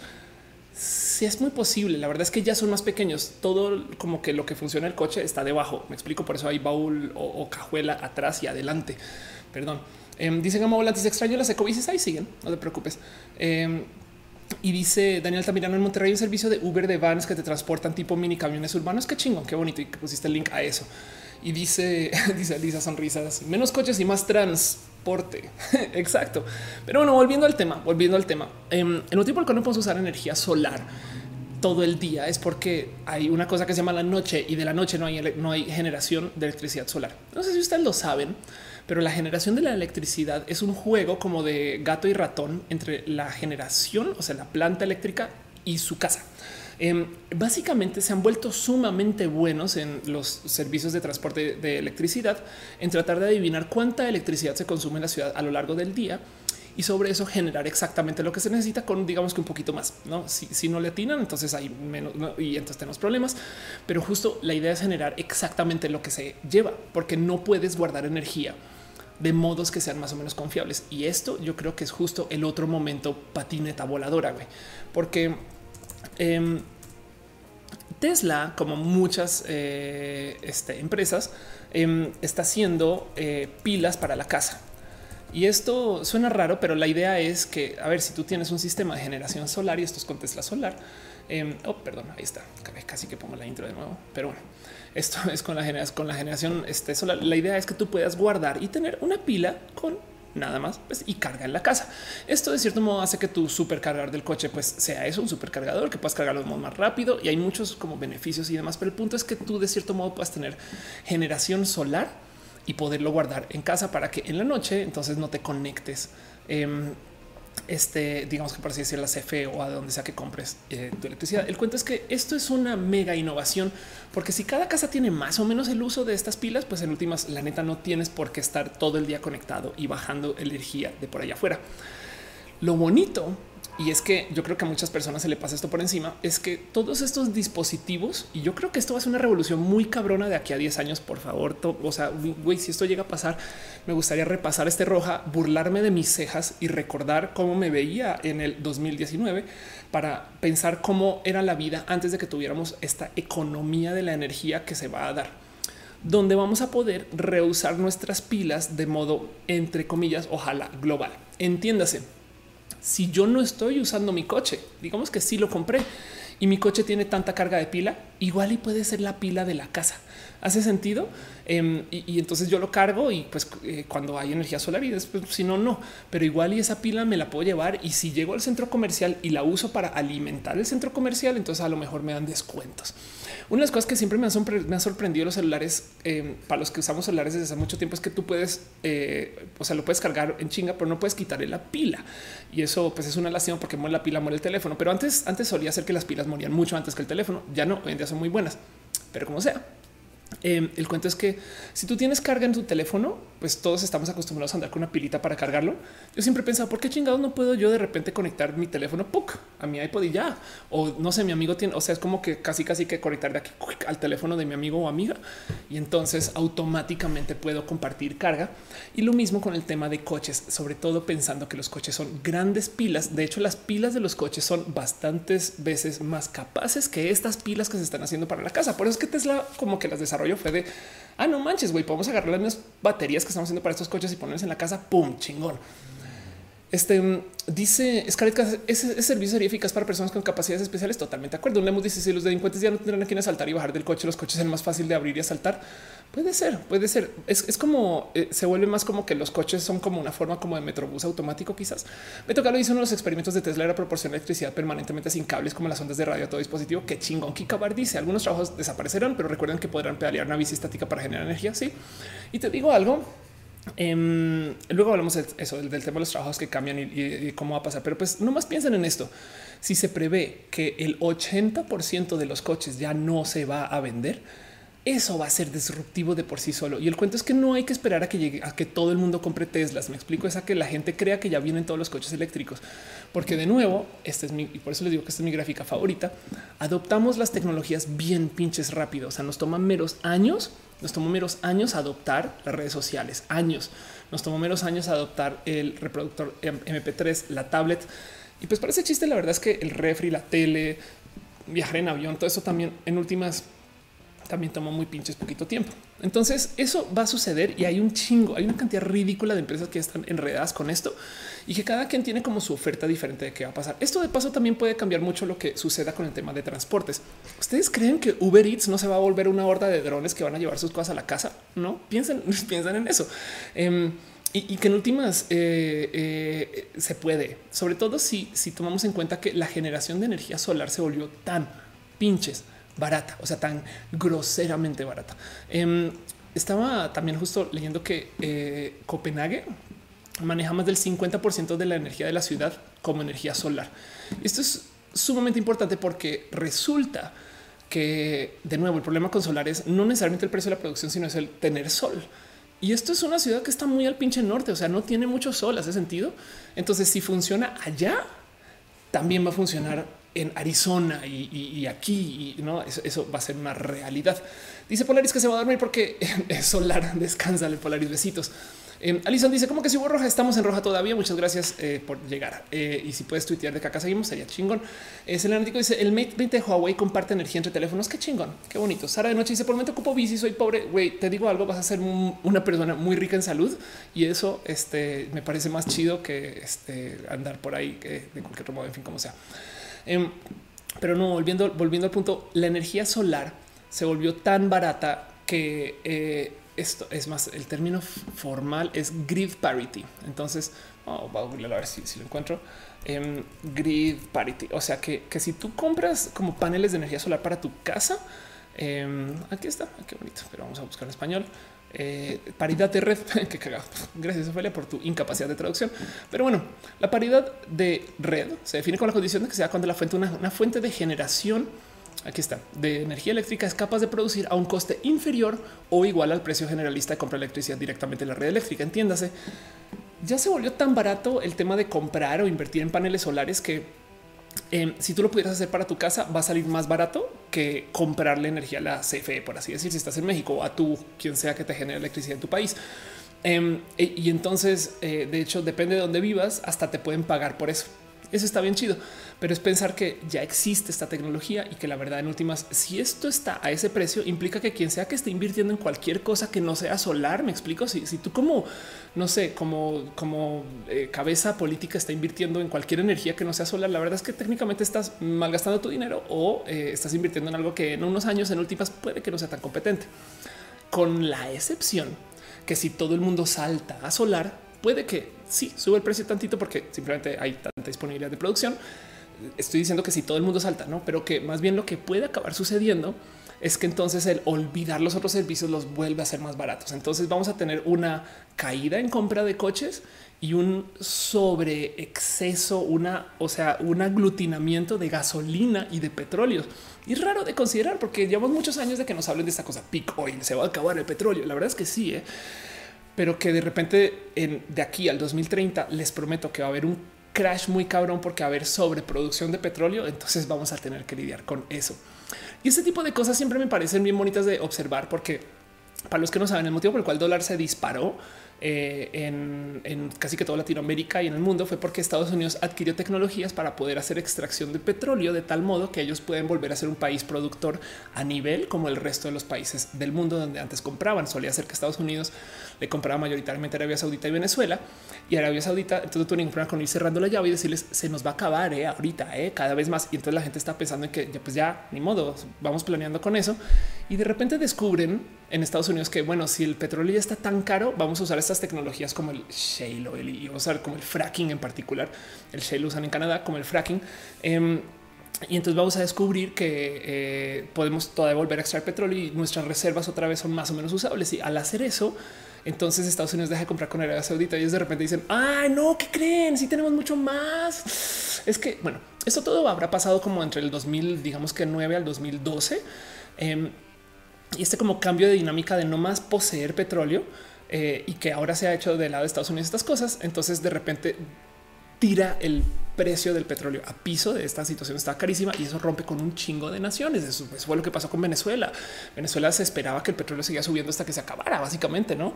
Em, y, de paso también otros poderes como que eh, en Medio Oriente y eso de paso también hizo que mucha gente reinvirtiera en Estados Unidos y eso fue gran parte de lo que disparó el dólar, aparte de muchas otras cosas. Pero bueno, eso pasó en el 2012. Entonces esperemos a ver qué pasa cuando de nuevo el petróleo otra vez pum, se vuelva a caer a piso, cuando la gente deje de consumir sobre todo gasolinas, porque de nuevo la gente va a dejar de comprar coches con estas tecnologías. Y lo importante es que tengan en cuenta que estas son tecnologías que existen meramente porque hay un rediseño de cómo las tecnologías que ya tenemos no se están inventando nada nuevo, sino solamente están aplicando lo que ya se inventó. Eso me parece este, eh, sumamente bonito de observar y, y quería ponerlo acá un poquito porque esto va a cambiar cosas, güey. O sea, los países que son ricos en petróleo, la neta, neta, van a tener que enfrentarse a que de repente sobra mucho, ¿no? Y ya Em, dice eh, que se ven bien mis cejas. Gracias. Rubén Vázquez dice incluso una criptomoneda que te paga por watt generado por tus celdas. Qué bonito. Elisa dice sonrisas. Dice acabo de googlearlo nuevamente. efectivamente, en España se puso un impuesto sobre la energía solar. Ándale. Justo. Celerático dice yo no tengo carro, solo uso, solo uso Uber. Eh, casi siempre camino en tiempo hora pico. No veo la necesidad de comprar vehículo. Totalmente de acuerdo. Eh, Lupe dice el rojo más roja de todos. Qué bonito. Sí, sobre todo por el chat rojo. Es una lástima que no está YouTube, pero bueno, voy a pelear mucho con eso. Eh, dice roja en martes, pues es porque, porque hoy es, fue festivo. Em, y dice, eh, en Baja California Sur conozco casos de casas donde salen en ceros de recibo de energía justo por el excedente que se genera en la casa. Eso. Entonces, vamos a darle la madre a lo que nuestros papás y la generación baby boomer antes de nosotros y, sus papás también diseñaron para la economía mundial. Entonces, de entrada es chido desde el punto de vista de nuevas tecnologías, eh, nueva disponibilidad de energía. Si de repente nos sobra mucha generación de energía, pueden pasar cosas raras.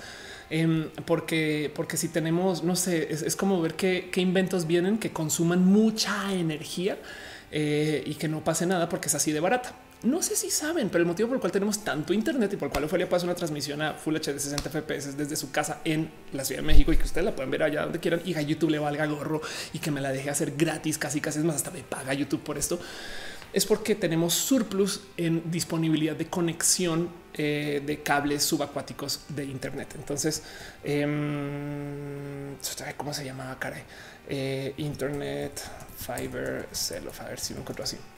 Resulta que hacia el 2000, eh, a ver, a ver si lo encuentro así. Hacia, hacia el 2000, cuando explotó, em, la, famosa burbuja de las .com se había invertido tanto en cablear el mundo con estos super cables de conexión de fibra entre países y demás que iba a haber eh, una pues, red, una, una, literal red global que le iba a pertenecer como a otras empresas que en últimas quebraron. Entonces lo que acabó sucediendo es que todas las empresas de telecomunicaciones compraron toda esta como capacidad de fibra y lentamente la comenzaron a aplicar. Y como la compraron a precio de remate, entonces la verdad es que dejaron que los precios de acceso al Internet se fueran a piso. Em, entiéndase por qué el Internet era tan lento antes. La verdad es que, bueno, pues sí, no estamos tan cableados en el mundo, pero porque también el modelo de negocios era que no iba a ser así de barato. Em, y como pasaron las .com, quebraron todas estas empresas y es que no me acuerdo ahorita cómo se llama. Creo que era Global One. Voy a googlearlo así total. Perdón, si alguno de ustedes sabe, por favor.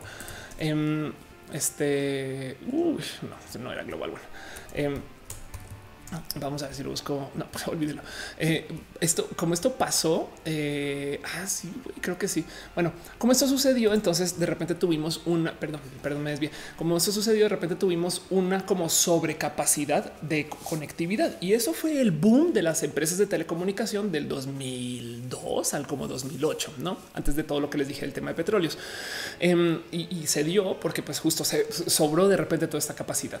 Em, y, entonces algo similar va a pasar con el tema de petróleos, energía y tengan en cuenta que esas son las industrias más grandes de cada país, no eh, casi siempre, a veces no, pero, pero el cuento es que esto le va a dar en la madre a, muchos órdenes mundiales y, y, va a ser raro. Este están, eh, están moderando el chat. Muchas gracias, muchas gracias. Sí. Y veo que están diciendo que Caro es mi novia. Caro no es mi novia, pero podría serlo. Es dueña de mi corazón. Melissa Carrillo está hablando de la fibra óptica. Pues sí, exacto. Sergio Ordaz dice: Si hablas de que en futuro habrá uso masivo de coches eléctricos, esos coches se usarán en países productores de petróleo, donde ellos mismos producen su gasolina. Em, bueno, sí, exacto. Justo el tema es que la gasolina, o sea, la generación de electricidad va a ser bastantes veces más barata que el mismo uso de gasolina y es esa discusión entre qué es más barato el generar la gasolina, porque recuerden que el petróleo de por sí también se le va a dar muchos usos aparte de la gasolina. Me explico, arrancando por los plásticos, pero si bien un tema bien pinches loco que tenemos que observar, este, porque, o bueno, que me gusta observar, no tenemos que, pero que me gusta observar y es el que va a pasar con estos coches que son coches como servicio y eso ya está pasando. Viene de aquí al 2030. O sea, esto es ya me explico. O sea, estos son los próximos 10 años de lo que les estoy hablando y vamos a tener además algo muy bonito que observar y es que los coches en sí van a ser pilas móviles, tanto como las scooters, tanto como no. El tema ahorita es que nos están, nos pagan por, por las scooters, no por cargarlas, pero en últimas, la neta, neta, ese scooter bien que podría cargar mi celular. Entonces viene de aquí al 2030 un colapso financiero de las empresas sucias. Y eso yo creo que es algo bien pinches raro que mucha gente ya está esperando y a ver por dónde toma y dónde colapsa y qué funciona, ¿no? Este dice, ah, gracias, Damina dice este de, la red global de fibra. Exacto, aquí está. Este es el mapa global de fibra. Yo creo que esto ya, eh, bueno, no, digamos que así es. Bueno, por si no saben, de paso, eh, hay varios cables de fibra que literal son cables a mano puestos que van de país a país y ya. Entonces México en particular tiene varios accesos a, a cables de fibra y pues ha pasado, por ejemplo, que de repente en Colombia se cae, se cae el Internet colombiano porque hay un punto de acceso al cable que trae todo el Internet, ¿no? Pero el punto es que cuando se hizo esto, Em, se esperaba que existiera para pequeñas empresas, bueno, para grandes empresas, pero para un pequeño número de empresas y que en últimas que todo esto se adoptara este, y se vendiera, pues casi que, pues no, no como se vendió al granel. Y en Sospa dice que es MCI WorldCom, que casi seguro que no era WorldCom, pero bueno, es una empresa como MCI que también es de esas que quebró. Exacto. Dice eh, se a niños buenos. Anda, ah, es que en Twitch están bien pinches locos. Em, dice Sofía Leve, decimos que son la nube, pero la realidad es el mar. Sí, tienes toda la razón. Em, y prepárense porque también la otra cosa que viene es justo como un surplus en poder de procesamiento. Voy a nomás eh, eh, remontarme al justo al uso de los dispositivos celulares que tenemos hoy, que para muchos yo sé que nos sentamos a pensar, pues bueno, el iPhone de este año tiene X ya capacidad. Si ustedes lo piensan, el iPhone de hace, digamos, cinco años también es una computadora capaz. Existen estos famosos cuentos de hoy, es que tu celular hoy en día tiene más poder de computación que la computadora que llevó al hombre a, la luna. La verdad, eso es muy verídico. No solo eso, sino porque además tu celular tiene muchos procesadores. Pero no sé si sabían que las tarjetas SIM también es una computadora. Esto creo que ya lo había mencionado en un rojo, en rojo, en un rojo. Em, Este SIM card, how does ok. Em, las tarjetas SIM eh, justo manejan eh, su propia memoria, manejan también su propio sistema de procesamiento. Aquí está, tienen su propia CPU eh, y literal cómo funciona es que básicamente tú le dices, o sea, te, verifica cifrados, no? Entonces corre Java por si les interesa. Em, y el cuento es que entonces la, la tarjetita SIM, o sea, esta señora eh, adentro tiene esta computadora. Aquí está, es la gráfica que está buscando. Ok. Y esta computadora, o sea, la SIM card tiene más capacidad de computación que la computadora que llevó al hombre a la luna. No piensen en eso. Em, eh, de, paso, tenemos varias pequeñas microcomputadoras de un uso en nuestros celulares también. Por eso digo que depende cuántos procesadores quieran tomar en cuenta que están ahí, porque no solo son los, los procesadores que tienen muchas cores, sino por ejemplo, em, no sé si saben que los teléfonos de Apple como ustedes les dicen de repente, oye Siri, no, perdón, si sí, desperté su Siri o Hey Siri, em, para no más mantener seguro el sistema de la, de la escucha, tienen un procesador único que cuya única función es escuchar para ver si alguien dijo oye Siri y si sí, entonces se activa y prende el resto de la compu para que no tengas toda la compu andando, uno comiendo pila y dos haciendo bastante más en potencia Em, escuchando a la gente. Entonces no quieres el teléfono realmente sí te está escuchando siempre, pero la única capacidad que tiene ese chip solito es de eh, activarse si alguien dice oye Siri em, y es una computadora por sí sola que tiene una, una, una función. Esperemos que no dos, pero bueno. Em, entonces, bueno, Apple la verdad es que es una buena empresa para temas de seguridad en muchas cosas y pues, es que si no, pues qué hacemos. Entonces, el cuento es que eh, este justo, justo esto también es una realidad. Y piensen ustedes que los celulares que se ponen viejos este año, la verdad es que siguen siendo bien pinches útiles. Entonces, la otra cosa que va a acabar pasando es que cada vez más gente va a tener acceso a computadoras más o menos buenas. O sea, el peor celular de hoy a la venta en una tienda de celulares sigue siendo un buen teléfono que le da acceso a la gente a una cantidad de servicios eh, y pues sigue siendo un teléfono pues más o menos barato. Entonces, entre esto, los coches eléctricos que se automanejen, la mera cultura de tener transporte como servicio y encima de eso que vamos a cambiar nuestro patrón de consumo vehicular de los coches que compramos, viene un desmadre bien pinches loco de quién va a tener el poder de qué y cómo y de qué países van a tener qué capacidad de negociación con qué y dónde y el precio del petróleo como de todas las industrias sucias se va a ir a piso y eso va a romper muchas empresas y en potencia va a generar también como estas como ventas como locura, no hace sentido, pero bueno. Monserrat Morato dice Siri me da miedo. Este sí, un poco dice Lemus en la Siri en este momento. Ándale. Eh, yo, yo os prego, soy llegue saludos desde la conservadora ciudad de Hermosillo. Nos vemos el 20 de febrero que voy a estar allá. Eh, y Margarita Rosa dice buenas noches, triple agasajo. Estuviste anoche en la madrugada, hoy en diálogos. En este momento saludos. Sí, la verdad es que estuve muy presente en muchos lugares, pero así total. Y dice Melissa Carrillo: Mi papá trabaja para Telnor poniendo la fibra óptica. Qué chingón, qué bonito, qué difícil que es trabajar con la fibra óptica en general. Pero bueno, Ángel Angelic dice además en unos años con el lanzamiento del 5G la, fibra óptica va a pasar a segundo plano. Eso también puede ser una realidad. Em, y así, entonces eso es algo. Y para añadirle a todo esto y no más para cerrarte un poquito, porque lo que quería exponer era esto, el, entiendan que viene una locura vehicular y una locura de transporte y de generación de electricidad y, va a ser tan disruptivo que además va a pasar en chinga loca y ya está pasando porque las tecnologías ya están acá. Es solamente que es cuestión de a dónde nos va a golpear, no planeen, sépanlo, entérense, no sé.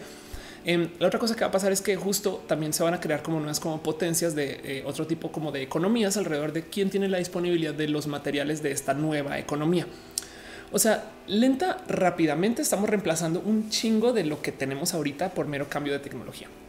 Yo sé que se habla mucho de que las tecnologías hay que tener miedo. A mí me parece bonito todo esto, solo que hay muchos poderes que están concentrados dentro de este sistema y esquema viejo que se van a poner a la prueba y no muchos puede que no muchos se mantengan a flote después de todo este desmadre. O sea, viene un agitón muy loco. Pero por ejemplo, em, no sé si saben que todas las pilas eh, o la gran mayoría de las pilas, sobre todo el teléfono, son pilas de eso que se llama ion de litio. No, entonces eso se usa y se hace a base de literal minar litio.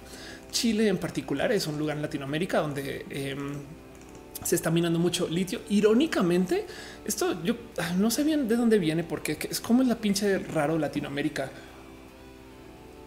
pero únicamente si bien en Chile producen mucho litio, la verdad es que eh, pues no producen pilas.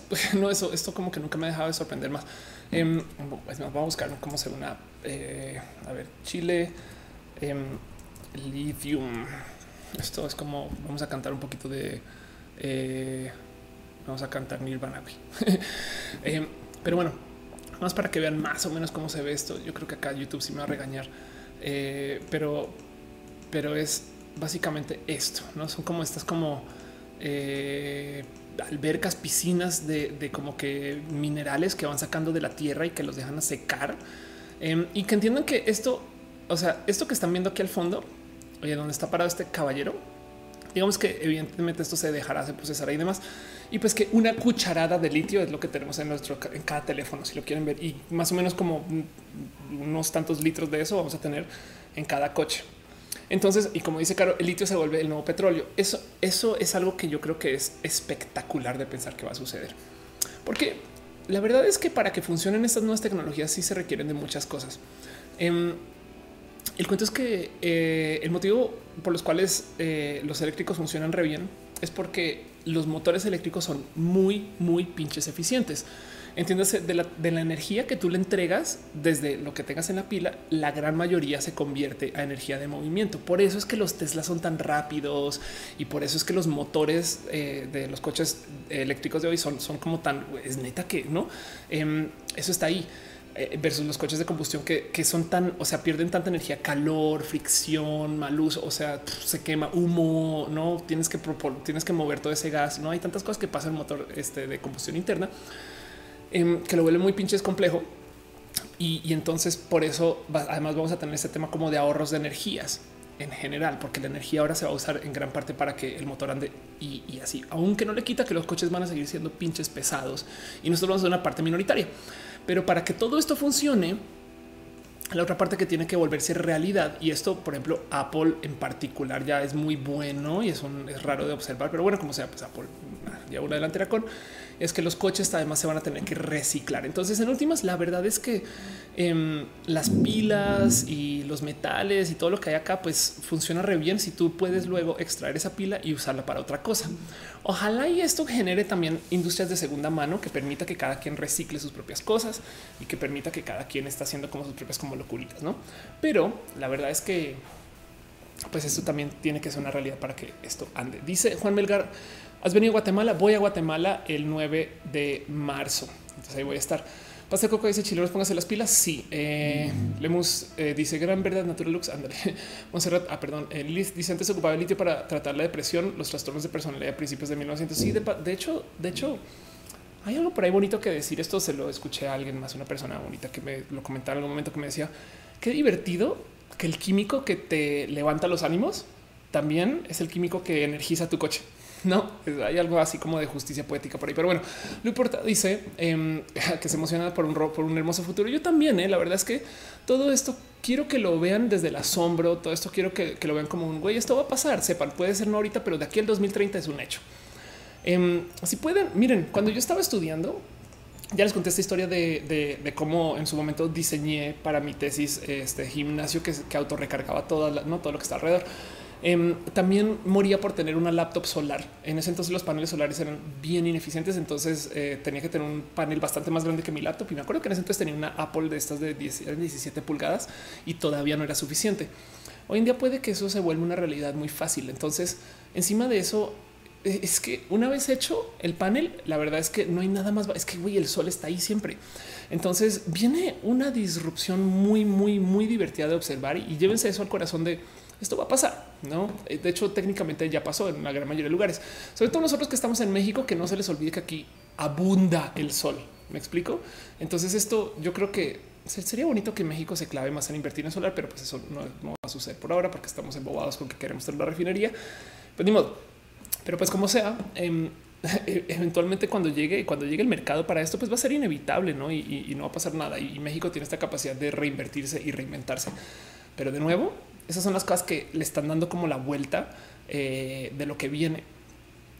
Y mucho de esto va a llevar definitivamente a que tengamos un nuevo sistema de transporte. Entonces, de nuevo, yo traigo esto porque mucha gente trae este. Yo sé que es cuento, yo sé que es cuento y broma de güey. Es que en Back to the Future nos dijeron que vamos a tener este, pues coches, este, pues coches, sabes, pues, este, pues voladores, no? O sea, vamos a tener coches voladores y vamos a tener la patineta voladora y no tenemos nada de eso. Yo decía, no mames, güey, tenemos coches que se automanejan en 3, 2, 1. Eh, nomás les voy a mostrar alguna tecnología que yo creo que puede que ustedes no sepan que existe. A ver si lo encuentro aquí.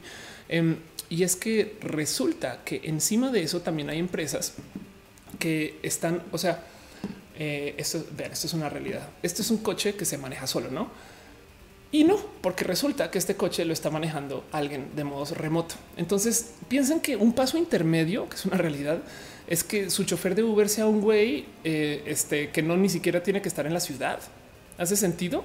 Entonces, eso está muy cagado. Es, pensar que, ah, pero siempre lo siempre corto, es pensar que también en últimas, si Uber quisiera, podría la neta, neta cortar de modos bien rápido em, el tener choferes en la calle. Esto, a ver, de entrada solita, esta tecnología intermedia es bien pinche útil para eliminar el tema de seguros. Entonces piensen ustedes que esto ya está, güey. O sea, esto no es bien yaquis, no? Y así las cosas. Y así. Selenático dice quién se me con quién vendrás a Guatemala. Ah, voy, voy con, voy con Diego Beares y voy a estar tuiteando de eso eh, mañana o pasado, pero, pero sí voy a estar, voy a estar. Eh, prometo que prometo que lo estoy tuiteando y definitivamente de acá al 20, eh, perdón, de aquí a, marzo, este, pues claro que lo va a mencionar mucho en roja, pero anótate el 9 de marzo voy a estar en Guate. A fin dice el señor Alfred 420 coches de PET. Exacto. Sofía le dice un outsource de choferes. Pues sí, la verdad es que cuando tú ya no manejas tu coche y dejas que alguien maneje tu Uber, pues ya estás outsourcing, no? Pero bueno, eh, Sira Strange dice carro es como tomar una eh. Qué bonita palabra, pero sí, la verdad es que yo también me sorprendo mucho y se los quiero compartir porque yo pensaba en algún momento que no sé, o sea, como que yo observo esto muy de cerca. La verdad es que de nuevo, para los que no saben, mi familia está en el negocio de la generación de electricidad o, pues también o estuvo un ratito eh, o, también de generación este eh, no de gas vehicular, estas cosas.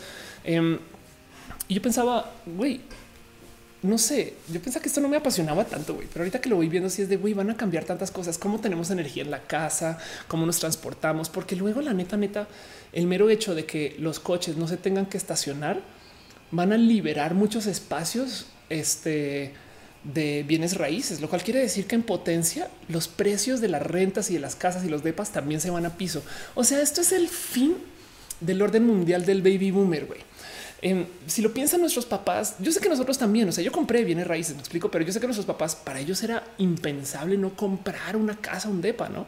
Y es ese cuento de que si tienes dinero para invertir, güey, pues ponlo en casas, ¿no? Y también por eso dispararon el pinche mercado, porque compraron de a cuatro o cinco y de no mames, bueno, o sea, eh, no mi familia, pero entienden, ¿no? Como que eso fue parte de lo que sucedió. Eso, por eso es que hoy en día tener préstamos eh, de bienes raíces es a veces tan complejo, porque a diferencia de hace 30, 40 años, uy, la gente compró mucho y no se construyó suficiente para cumplir con eso y mucha gente se volvió inversionista y eso también fue un cambio como mucho más a largo plazo. Pero como sea, de repente, si vas a liberar, eh, no sé, el 20% de los bienes raíces de la ciudad en estacionamiento porque ya no se usan o el 80%, es como casi casi que permitir, no sé, eh, piensen ustedes en los edificios corporativos, cuánto es coche, ¿no? Y entonces que todo eso pum, se pueda volver oficinas. No mames, güey, le va a dar en la madre también a las bienes raíces. Entonces, bienes raíces, energía, transporte, consumo, Internet, todo eso de aquí al 2030, güey, es ya. Es, todo esto es ya. Eh, y, sobre todo porque cuando se liberen todos, todos estos estacionamientos, prepárense para que Airbnb llegue y los monetice así de rápido. Entonces, así este dice en sus Apple hace dos semanas despidió a todos los involucrados en proyecto del auto. Sí, pero hay muchas empresas también aparte de Apple Dice Italia Rami, me gustaría que hubiera un sistema para carros estándar. ¿A qué te refieres con eso? Em, dice Lilis, las deudas de las eh, personas eh, Infonavit y Fobiste. Ah, wow, no manches. Claro, todas estas cosas que están invertidas en bienes raíces. No manches, qué locura. Mm. Dice Dale, el problema de los boomers es el gandallismo territorial un poquito, un poquito. Y dice Lady Dixel, ¿dónde encuentro ese video del manejo remoto? Em, igual si buscas, si buscas remote driving companies, em, pero pues esto es Secret Technology Helping Driverless Cars. Ok, entonces ahí está el nombre del video para que lo puedas ver, lo puedas buscar tú y pues puedas ver un poquito como esto. Y, es pensar que de nuevo, esto no es tecnología que viene, esto no es un video de esos de en el futuro, los seres humanos, los, esto no es Epcot, ¿no? que vas andando por la bola y entonces la gente va a hablar de no, güey, esto ya está y es cuestión de que se comience a implementar y ya saben cómo, de nuevo, acuérdense que hace seis años no había Uber en México. Piensen en eso. Pero bueno, eso es un poquito lo que les quería compartir un poquito y, les paso a ustedes la pregunta de cómo se sienten ustedes con todo esto. ¿Se va a ir el tráfico? Sí, y va a cambiar mucho. ¿Se va a ir la cultura vehicular? Eso no, me, deja de sorprender porque hay tanta gente que eh, volvió identitario el tener coches. Yo un poco, la neta, yo, o sea, yo, yo soy fan de manejar y ando en moto y estas cosas, pero, pero también va a ser complejo como ver que si tú no posees tu coche, como es mi situación ahorita, pues pierdes un poquito de, de como hasta de estándar de vida. No digo que sea bueno, mejor o peor, es simplemente que hay gente que, miren, no sé, cuando, cuando yo, yo, tenido momentos muy emocionales en los coches, me explico, de, conocer gente y de ir a casas de personas y escuchar música y de sacar la casa por la ventana. No sé, hay mil historias, un millón de historias de alrededor de la vida del coche y es pensar que todo eso puede que desaparezca. Las nuevas generaciones tendrán nuevos modos de emocionarse y nuevas emociones y nuevas, vivencias, pero no ser por medio de la vida con su coche. No, pero cuántas canciones hay alrededor del tema de coches? Piensen en eso. Em, así que esto me parece loquísimo de considerar, porque la tecnología está em, y, va a cambiar tantas cosas. Y, y, lo cagado es que lo que lo va a cambiar es que quien va a adoptar esas tecnologías primero van a ser empresas que ya están posicionadas, que les va a sentar muy bien el de repente deshacerse de todos sus choferes. Y eso va a ser una pinche locura porque Uber se va a echar encima una cantidad de gente que antes trabajaba para Uber y que peleó mucho para que Uber esté ahí, que son sus choferes. Pero, pero pues de nuevo, si tú ahora puedes tener tu coche andando todo el día y monetizándose solo, pues es, no, eso va a ser raro de ver. En fin, dicen esos Uber está tan normalizado que ya ni los taxis se quejan de ellos. Exacto. André yo dice: Te iba a contar un chiste del viaje del tiempo, pero no te gustó. a huevo, me lo, me lo cuentas ayer. Pastel Coco dice: Me gusta el Dreamcast que está en el fondo. Lo veo como se viene para comprarme uno. Te lo recomiendo. Es una consola muy bonita, aunque no hay tantos juegos chingo. Bueno, hay unos, los que hay son chingones. Eh, Monserrat dice: Me gusta la idea, pero el carro, que el carro ya no sea algo eh, que se case con la gente. Sí, es verdad. Em, de nuevo, lo que está pasando ahorita en Estados Unidos, chequen entre noticias, entre no es, que se dejaron de fabricar muchos coches por dos motivos. El primero es la neta, la gente está comprando menos coches en general porque no se usan. Y el segundo, del otro lado, es que hay gente que está esperando a que salgan reemplazos eléctricos. Entonces, mientras todo eso está pendiente y todo eso viene y todo eso está ahí como colgado, estamos pasando por esto y, y ya le está dando la madre a este como orden del mundo y me parece espectacular. Por lo menos ver en cámara lenta este tema del colapso financiero de las empresas sucias es una lástima porque a nivel familia yo creo que se va a impactar, pero a nivel corazón también ¿eh? Eh, es como conozco mucha gente que viene de la industria del petróleo que la neta, neta, güey, le dedicaron su vida a hacer la industria del petróleo, no? Pero les voy a decir algo nomás para que consideren ahí. Y esto es una conclusión de Tony Seba. Él dice: No solo fue, nos voy a mostrar las fotos, no solo fue que de 1903 a 1913 la gente eh, adoptó el coche. Me explico. O sea, no solo fue que pasamos de esto em, en 1903 a esto en 1900. ahí está. A esto en 1913. No solo fue que la gente no que dejó y, entonces pasó de, caminar y, andar en su carruaje, esas cosas, a subirse literal a los coches, sino que también en estos 10 años se construyó la industria petrolera, la industria de refacciones, la industria de eh, transporte, envío. O sea, se construyó mucho más que solo el que hoy la gente compró coches. Me explico, se construyó la mera industria relacionada con todo la automotriz al mismo pinche tiempo en 10 años. Y esto es en la época antes del Internet. De hecho, esto es en la época antes de la Primera Guerra Mundial. Eh, me explico. O sea, piensen que esto fue una revolución este, que evidentemente cambió muchas cosas en nada. Entonces todo eso va a pasar. Y con ustedes, ¿qué opinan? ¿Cómo se sienten ustedes con esto? ¿Esperan un futuro bonito? ¿Les gustaría tener un coche que se maneje solo? A mí me gustaría ver qué va a pasar con el momento que los coches que se manejen solos este, comiencen a, rodar, cómo se va a rediseñar el espacio del coche. Una de las cosas que me da rabia de la venta de los coches actuales es que los comerciales de coches son completamente falsos. Entonces, em, es más, les vamos a mostrar algo que no sé si sabían. Eh, commercial CGI. Este. Ok. Em, esto espero que esto no fue hoax. Si, si no estoy. Ok, no. Em, resulta que la gran mayoría de los comerciales de coches de hoy, hasta donde tengo entendido, si esto, si esto resultó ser falso, no me sorprendería. Se hace con esta cosa que se llama este un mil Blackbird. Ok, entonces eh, primero que todo, bueno, antes saben que antes, antes de todo, no, no más para hacer el punto, los comerciales de coches a mí siempre se me han hecho falsos porque te muestran coches que no están andando por la ciudad, te muestran coches andando en la autopista. No, entonces acaba el güey todo cool. No, yo estoy en la ciudad y mire, el quemacocos y lo más. Y es de no mames, güey. ¿Por qué no me diseñan coches para el tráfico? Sabes como que por qué chingados tenemos este diseño de coches para andar rápido cuando la neta el 90% del tiempo es estar así. Entonces siempre he dicho por qué no hacemos coches que estén hechos como dentro de un espacio social y que se presten para otras cosas, no? Pero bueno, son tan falsos los comerciales de coches que y me recordé esto. Esto fue como un asociado y me dejé desviar un poquito que eh, esto es una realidad. Esto es esto, esto eh, eh, se llama de mil y lo que hicieron es un coche, si quieren verlo así, que es un coche de captura em, para que puedan hacer 10 mil cosas con este coche y luego dibujarle encima el coche de verdad. Entonces, la gran mayoría de comerciales de coches que ustedes ven hoy ni siquiera son con el coche, güey. O sea, lo graban este, y luego le dibujan el coche encima, no? Entonces piensen en eso. Es, tan falso el, tema de ventas de coche que, que realmente ni siquiera estás viendo el coche, no? Esto es más o menos nuevo, pero la gran mayoría de los coches que ves ahora, hoy, eh, o sea, digamos que en los últimos tres años se grabó así. Eh, y entonces así puedes tú tener como una estandarización de grabación de comerciales, reducción de precios a la hora de, producir comerciales, este tipo de cosas. Y eso eh, también es parte de lo falso que es la venta de los coches de hoy. Entonces, em, yo espero que con los coches eléctricos que se automanejen tengamos una nueva propuesta de andar en coche. Me explico. O sea, arrancando porque las sillas de adelante miren para atrás y entonces así tú ves a la banda. Me explico y puedes, no sé, jugar. Si ibas a ir ajedrez, güey, pero bueno, jugar dominó con todos. Así las cosas. Dani dice: Hemos sido estafados. Hemos sido más o menos estafados desde hace mucho tiempo. De hecho, esta Ofelia, yo soy un robot por abajo y ya ven. Dice en ojalá no solo se normalicen los autos eléctricos y la producción de electricidad con fuentes limpias, porque lo contrario, el tema de contaminación no cambiará tanto, va a cambiar mucho. Em, así se usa electricidad eh, sucia eh, a lo largo del tiempo de la vida del coche.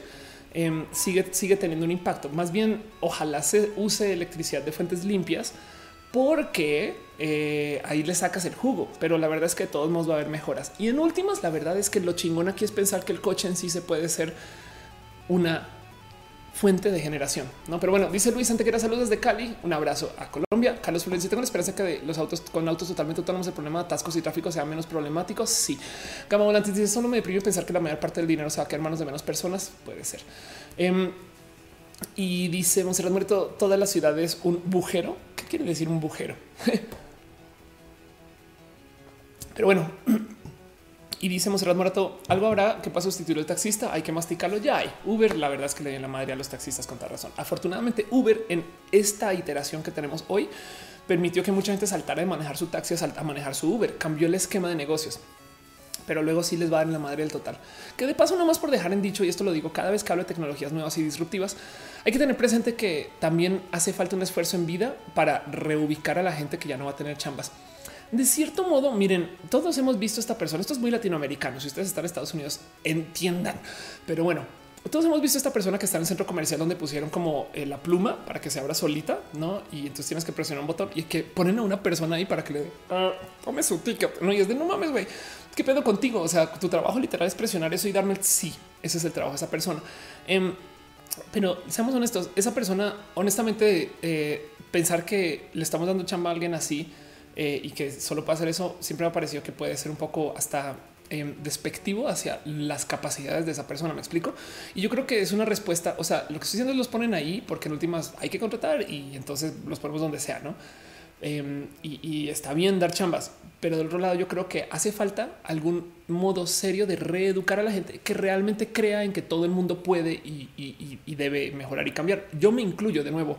Hace unos roja hablamos de cómo ya hay presentadores virtuales de la tele. Eso quiere decir que capaz si hay un roja que se autogenere en unos años. Me explico un, algoritmo general roja. Entonces ya yo no tengo que pelear con mi laptop, eh, sino que en la nube sale o algo así. No sé.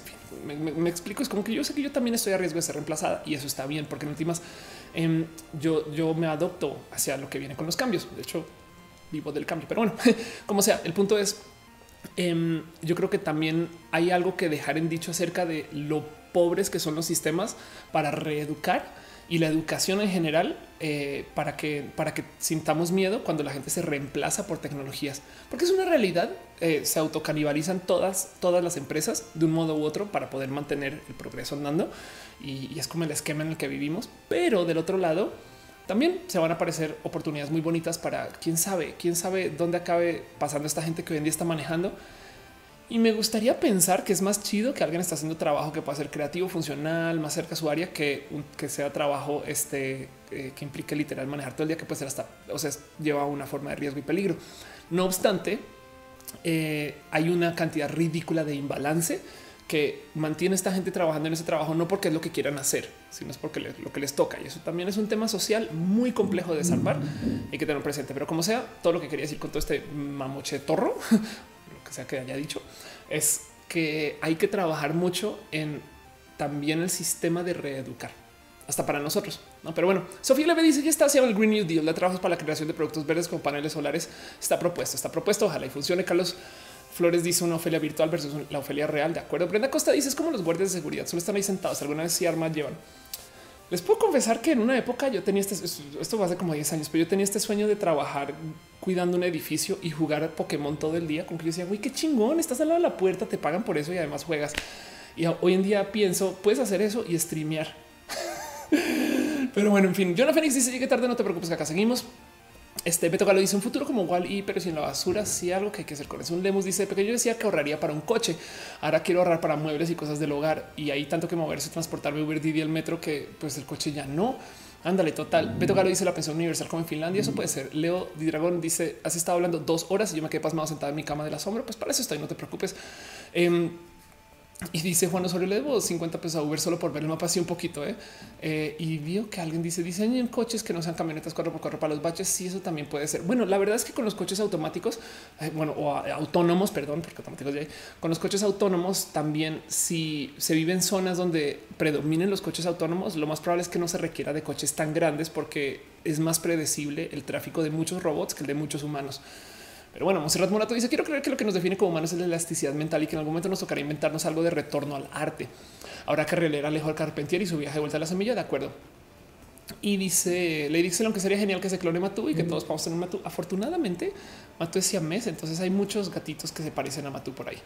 Ramón Mar dice mañana terminaré de escuchar tu programa. Felicidades. Yo creo que estoy cerrando tema ahorita, entonces no te preocupes. Si este es un mega tema que quería presentar y traer acá, yo creo que la verdad es que le tengo mucho ánimo a ver cuándo pasa esto. Me muero, me muero por ver Waymo eh, funcionando en México. Me muero por usar coches autónomos que eh, en últimas me parecen no solo divertidos, sino que siento que eh, a mí me soy muy ansiosa desde lo social. Entonces a veces hasta en los Uber me da un poco de no sé si quiero colaborar y hablar contigo, ser humano, pero, pero pues eso es alguien que está trabajando ahí, no? Entonces claramente es chamba de alguien en fin, es, raro. Es, como que eh, me gustaría pensar que, los coches autónomos además se prestan para mm, cosas monas, eh, sobre todo desde lo que se reporta desde una app. No sé, quiero ver, quiero ver, quiero ver y le tengo muchos ánimos a eso. Y con eso cierro el tema. Le paso a ustedes la pregunta de cómo se sienten con esto. ¿Se sienten a gusto? ¿Les confiarían ustedes su coche a que lo maneje un robot? Hay mucha gente que no. ¿eh? Em, les gustaría un futuro donde literal todos tenemos varios sistemas de transporte y adiós coches. No pues hay quien, hay quien puede que no le guste eso, pero Laura Daniela Castiblanco dice puede pasar que se te, que te reemplacen en roja, pero no como que un espectador. Siempre voy a preferir tu amena charla en persona. Soy old school. Exacto. Ahorita dice ahora imaginas un streaming relacionado a tu streaming que sería muy cagado. Eso Mónica lo soy dice hola, hola. Yo digo hola. Eso es para dice ahora eh, porque hay smartphones antes los guardias solo jugaban con su radio Motorola. Ándale, qué cagado. Eso también es verdad. Pero bueno, cierro tema. Dejo con ustedes un poquito la opinión. Díganme eh, qué piensan o si no, dejen acá abajo comentarios que yo luego los responderé en roja responde. Si es que ahorita no levanto algo, pero bueno, quiero pasar con los próximos temas. La verdad es que no tengo pleca de temas porque soy Ofelia. Entonces vamos a hacer algo así muy extremo. Este es lo más cercano a la pleca. Ya vamos a esos temas. Este y voy a levantar dos otras cosas que, quiero mencionar. Es una lista de cosas en particular que quiero que ustedes sepan que están pasando. Abrazos varios. Llevo dos horas hablando acerca de un tema en particular porque estoy muy pasional con ese tema de lo que va a pasar con la energía, pero quiero repasarles a ustedes cosas importantes que están pasando en la semana para que sepan, para que sepan que esto es una realidad. La primera es para los que no la conocen, Manchita en Twitter. Eh, es una comediante que le tengo mucho cariño. Em, Manchita es Andrea Ortega Lee. Ay, qué cagado, güey, que abrí una página de Wikipedia relacionada. Ok, ella es Manchita em, y pues nada, ella es, comediante, está en una cantidad de producciones. La verdad es que yo la conocí en eh, una producción de cine, si mal no recuerdo en ese entonces. Y nada, es bien divertido seguir. Pues ella, ella me dice, oye, Ophelia, eh, quiero que hables de esto porque, porque, porque nada, porque lo estoy enfrentando. Entonces los comparto a ustedes solamente como una pequeña mención muy rápida. Y es que ella está haciendo, vean cómo no tengo acceso a Facebook porque compu nueva, pero está haciendo un picnic para fans de Nickelodeon. Entonces, bien como dice la historia acá, hace 21 años organizé un picnic para mi club de fans de Nickelodeon. Hice un pastel y no llegó nadie. Compartí la historia en Twitter, generó entusiasmo y se me hace eh, que ahora tal vez si vaya alguien. Entonces, lleven pastel y hablaremos de Nickelodeon en los 90. Entonces, si usted es una persona forever young o si usted le gustó Nickelodeon en ese momento, vayan, vayan con, vayan con Manchita, diviértanse un rato. Ella es estando pera y pues quién sabe qué más va a pasar con esto. Ahí está domingo 17 de febrero eh, y solamente quiero mencionar eso. No es más, le prometí Manchita que le iba a mencionar en roja y listo. Pequeño abrazo final, abrazo no financiero, pequeño abrazo de cosas que están pasando esta semana y adiós. Segundo tema, cosas que está pasando esta semana. Dejo con ustedes si tienen alguna duda acerca del caso de Manchita. Este tema me lo pasó caro antes de que el show.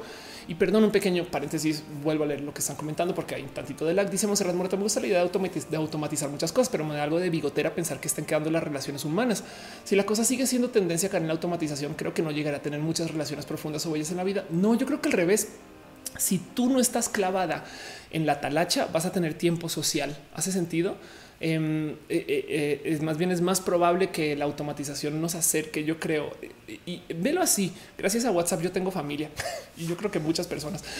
Pero bueno, dice Kika Barmanchita es la onda, es la onda. dice Ámbar, yo iba acá ratito con off, no había saludado. Oli, el erático dice ya que vendrás a Guate, visita, nos darás una mena en USAC con respecto a cambios.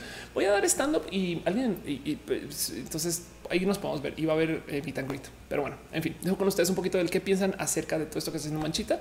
Vayan em, y las cosas dicen esos. Aquí llega el momento de recordar Keenan y Kel y la soda de naranja. Exacto. Y dice Monserrat, quiero creer que se están transformando las relaciones. Yo también. I want to believe. Como sea, segunda nota, cosa, esta me la comparto, me la compartió Caro, entonces capaz y Caro puede hablar más de esto, pero solamente quiero dejarles así han dicho que esto está pasando. Eh, es una nota que ponen en zonafranca.mx que literal lee que las personas trans van a poder cambiar sus actas de nacimiento y sin juicio a partir de mañana en León, Guanajuato. Es el proceso para tener documentos de regla acorde a la identidad de género de las personas trans. Este y esto es un, como siempre, un mega positivo. Básicamente lo que quiere decir, por si ustedes no lo saben, si usted es una persona trans, eh, no puede cambiar su nombre en todos los estados, en todas las ciudades, en todos los lugares del país. Para muchas personas esto es nuevo, para nosotras personas trans sabemos esto desde hace mucho tiempo, pero el cuento es que la idea eh, es que eh, lentamente sea bueno. La idea es que todo el mundo lo adopte inmediatamente, pero pues como no lo han hecho, entonces cada vez que sucede es una gran victoria em, y también victoria porque Volkova, perdón, para el cuento es que cada vez que sucede una cosa de estas hay que celebrar y en este caso en particular un abrazo especial a la gente bonita de León que mañana va a poder hacer su cambio. Em, entonces, eh, esto yo creo que es parte como el dominoazo de, que a medida que va pasando en un estado, otros van aceptando. El antecedente favorable ocurrió con un caso de Veracruz en 2018, donde la primera sala decidió que las personas trans no deben de agotar un juicio para la rectificación de su nacimiento. Y ahora, en el caso de la contradicción de la tesis eh, eh, con su numeral 130 2018, la Corte está posibilidad de reafirmar dicho criterio, emitir jurisprudencia, volver obligatorio en todo el país la adopción de un trámite administrativo para la adecuación de actos de nacimiento de personas. Wow, como que todo el país. Ok, pues qué chingón en cuyo caso este, o si no, por lo menos eh, que existe como un pequeño presente que, como dice acá, deja, eh, emite jurisprudencia, que pues si lo quieren decir, más como historial eh, de que esto se puede hacer y sería súper pinches chingón, porque la neta, neta, a veces es importante cambiar tu nombre, no? Eso te puede dar acceso a vivienda, préstamos, vida, no? y pues yo lo hice hace muy poquito, pero pues eso sucedió, como sea con ustedes. Dice Beto la liberación femenina y Whirlpool, no te pases. Este, ah, perdón, dice Caro, no es en León, es en todo el país, es en todo el país, no manches. Entonces, ¿por qué chingados hablan de León? Qué bonito en ese caso. Si es en todo el país, güey, perdón, pero es hora de celebrar.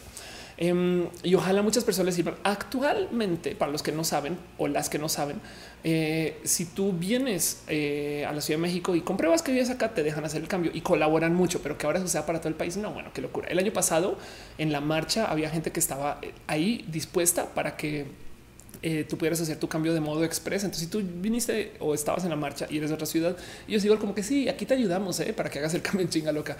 Eh, y eso está sucediendo. Y así que este, em, eso, eso, eso también me parece una cosa espectacular. Pero bueno, en fin, otro abrazo de cosas que pasaron esta semana. Eh, esto nomás por si no lo vieron. Yo creo que sí, todo el mundo se enteró, pero pues de nuevo, cómo me divierte toda esta noticia.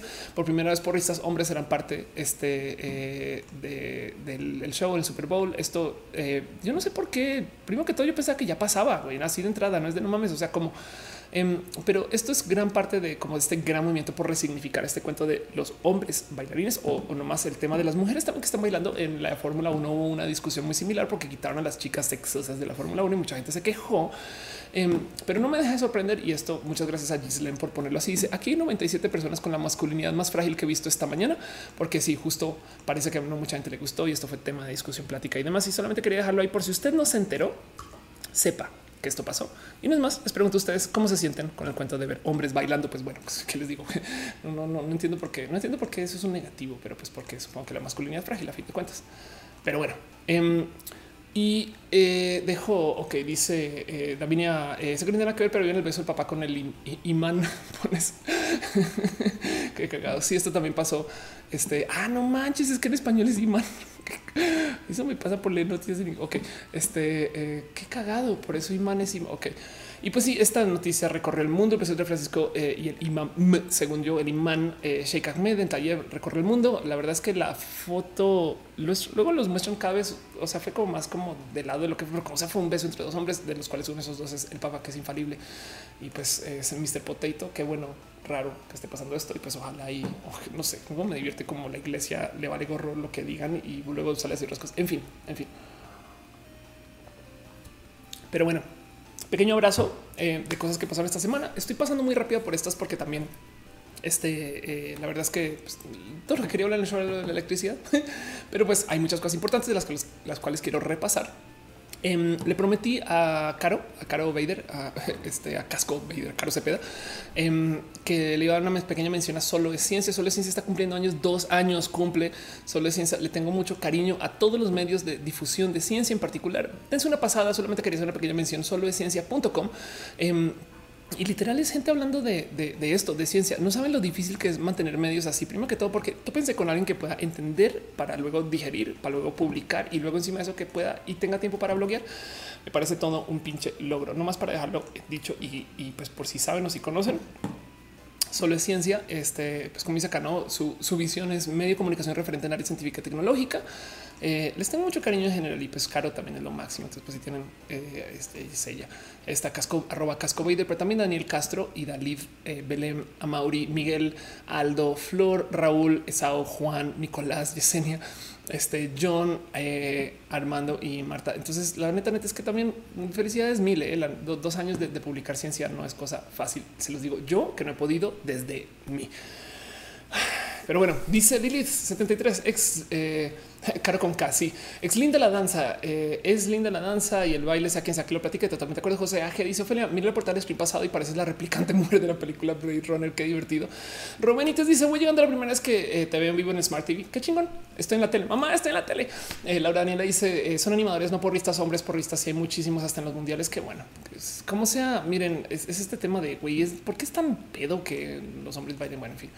Bueno, otra cosa que pasó esta semana, pequeño abrazo, eh, nomás repasando por las noticias y demás, es eh, un evento em, que se llama los YAG Awards. Entonces, para los que no saben, eh, YAG es, eh, es más, a ver si acá dice exactamente, es una asociación hasta donde eh, pero pues que está ahorita haciendo todo este trabajo que yo menciono acá justo en el tema de oponer a las ecosig, pero también dan mucho apoyo en temas de lo LGBT. Son gente bien pinche bonita, bien pinche chingón y hicieron una cosa que se llamó los YAG Awards, donde literal premiaron a la gente por este, su presencia en el mundo del activismo LGBT, sea ligero o no. Yo hablé en público y de una, de una pequeñita mención a Agnes Torres Em, pero una de las cosas muy bonitas que sucedió es que se anunció que también iba a aparecer un YAG de Jalisco. Por si ustedes están en Guadalajara, les, les, puede interesar esto porque son activistas chingones organizados, bien buen pedo, con una cantidad de cosas encima. Em, hay un cuento relacionado con YAG y es que en algún momento se abrió un grupo de WhatsApp entre como los comunicadores LGBT y, algunas personas como, como de la industria LGBT y demás.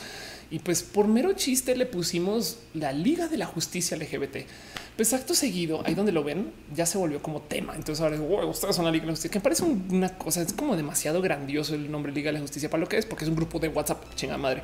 Pero pues como sea, em, nos dieron un premio para la Liga de la Justicia y me parece un pinche divertido, raro y, curioso que se esté pasando. Y pues aquí está, por si de repente ven que alguien dice qué pedo con la Liga de la Justicia, es eso, somos un grupo de personas que estamos en un grupo de chat de WhatsApp y así.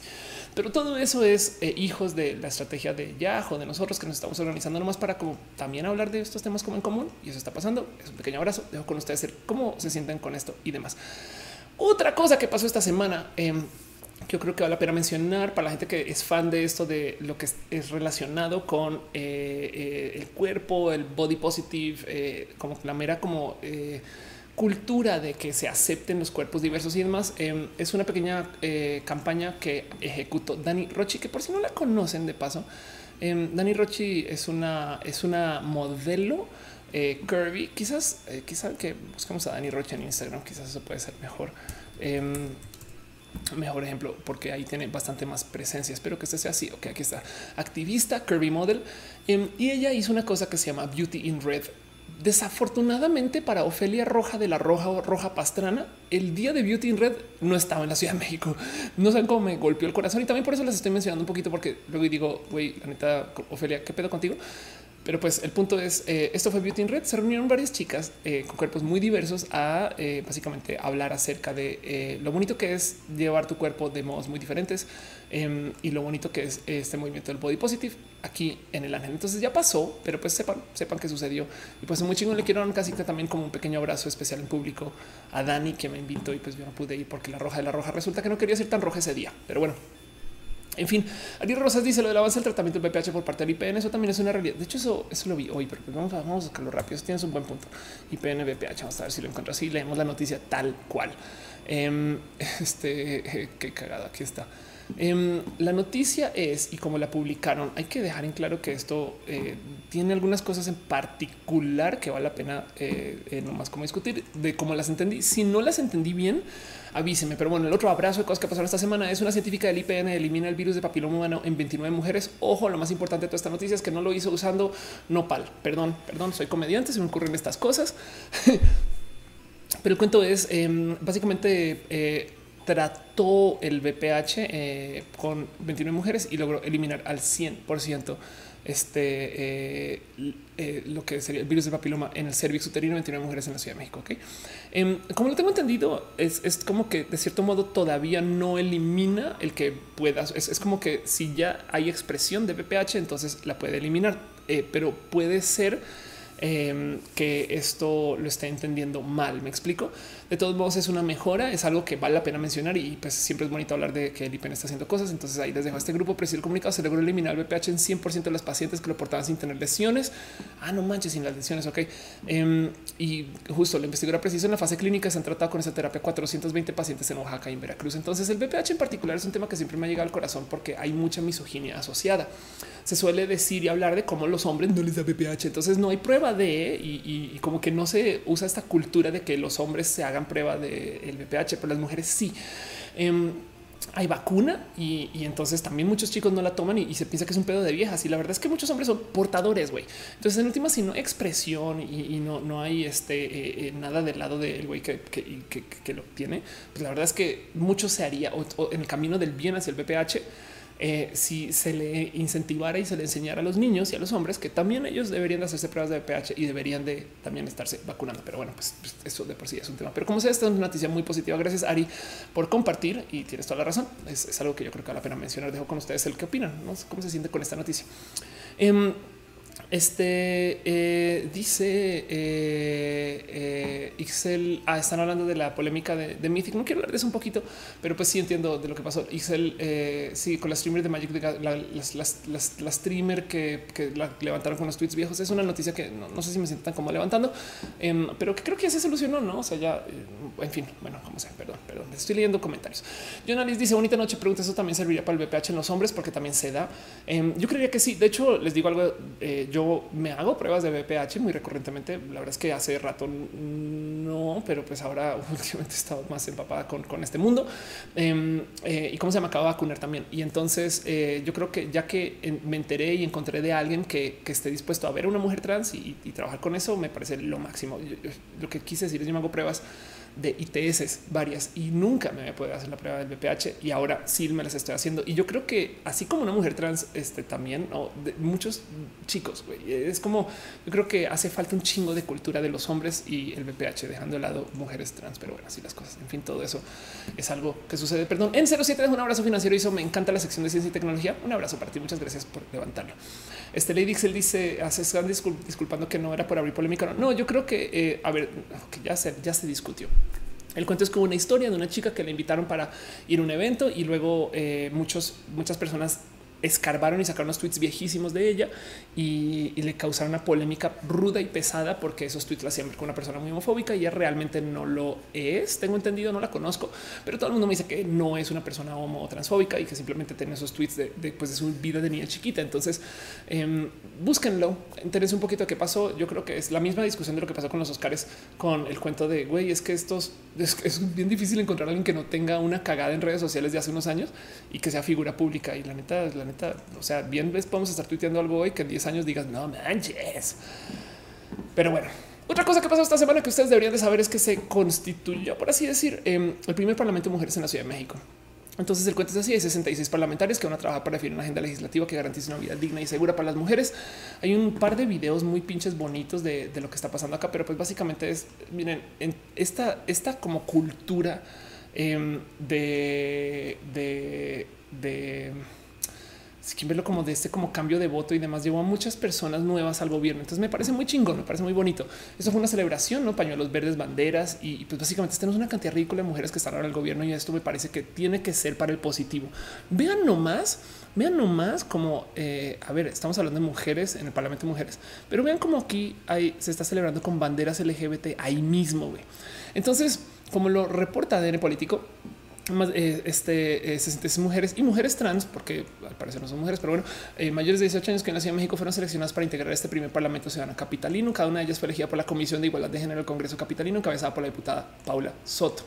Ok, em, y entonces eh, que se busca, pues evidentemente se le va a dar voz a las causas de las mujeres. Me parece espectacular. Sobre todo, acuérdense que México está pasando por una real, real complicación con todo este tema de las mujeres eh, eh, eh, contra su seguridad y contra lo que se puede decir. Me parece tan bonito que esto esté pasando y pues bueno, como sea quienes integran este parlamento trabajarán en varias temáticas como políticas públicas de perspectiva de género, la mujer en el ámbito laboral, este presupuesto etiquetado y transversal para la igualdad de género, sexo, derechos sexuales, derechos de las mujeres lesbianas, bisexuales y trans, este, mujeres migrantes, modalidades, tipos de violencia y demás, no participación de las mujeres. Todo eso me parece, entonces está bien pinches bonito.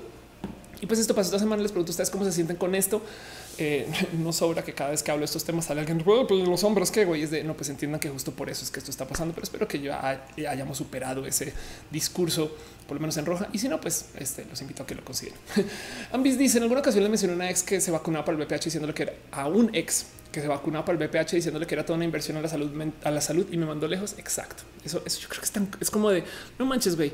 No puede ser que se considere que es un pedo de eso. Em, Dice Dale Caro, yo la conozco. El pedo es que bajaron de una invitation a una mujer por tweets que hizo a los 13 años. Ah, anda, eso, exacto.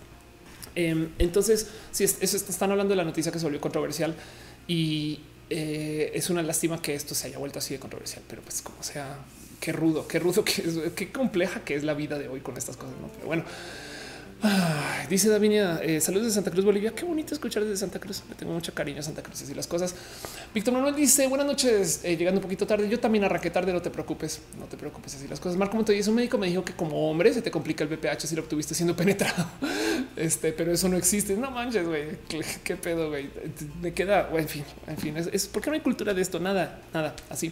Bueno, otra cosa que pasó esta semana, en las cuales de la cual quiero platicar con ustedes. Esto, esto se va a poner más rudo. Yo creo que ojalá algo tenga que presentar para el otro show, porque me enteré de algunas cositas tras bambalinas. No sé si ahorita puedo hablar de eso.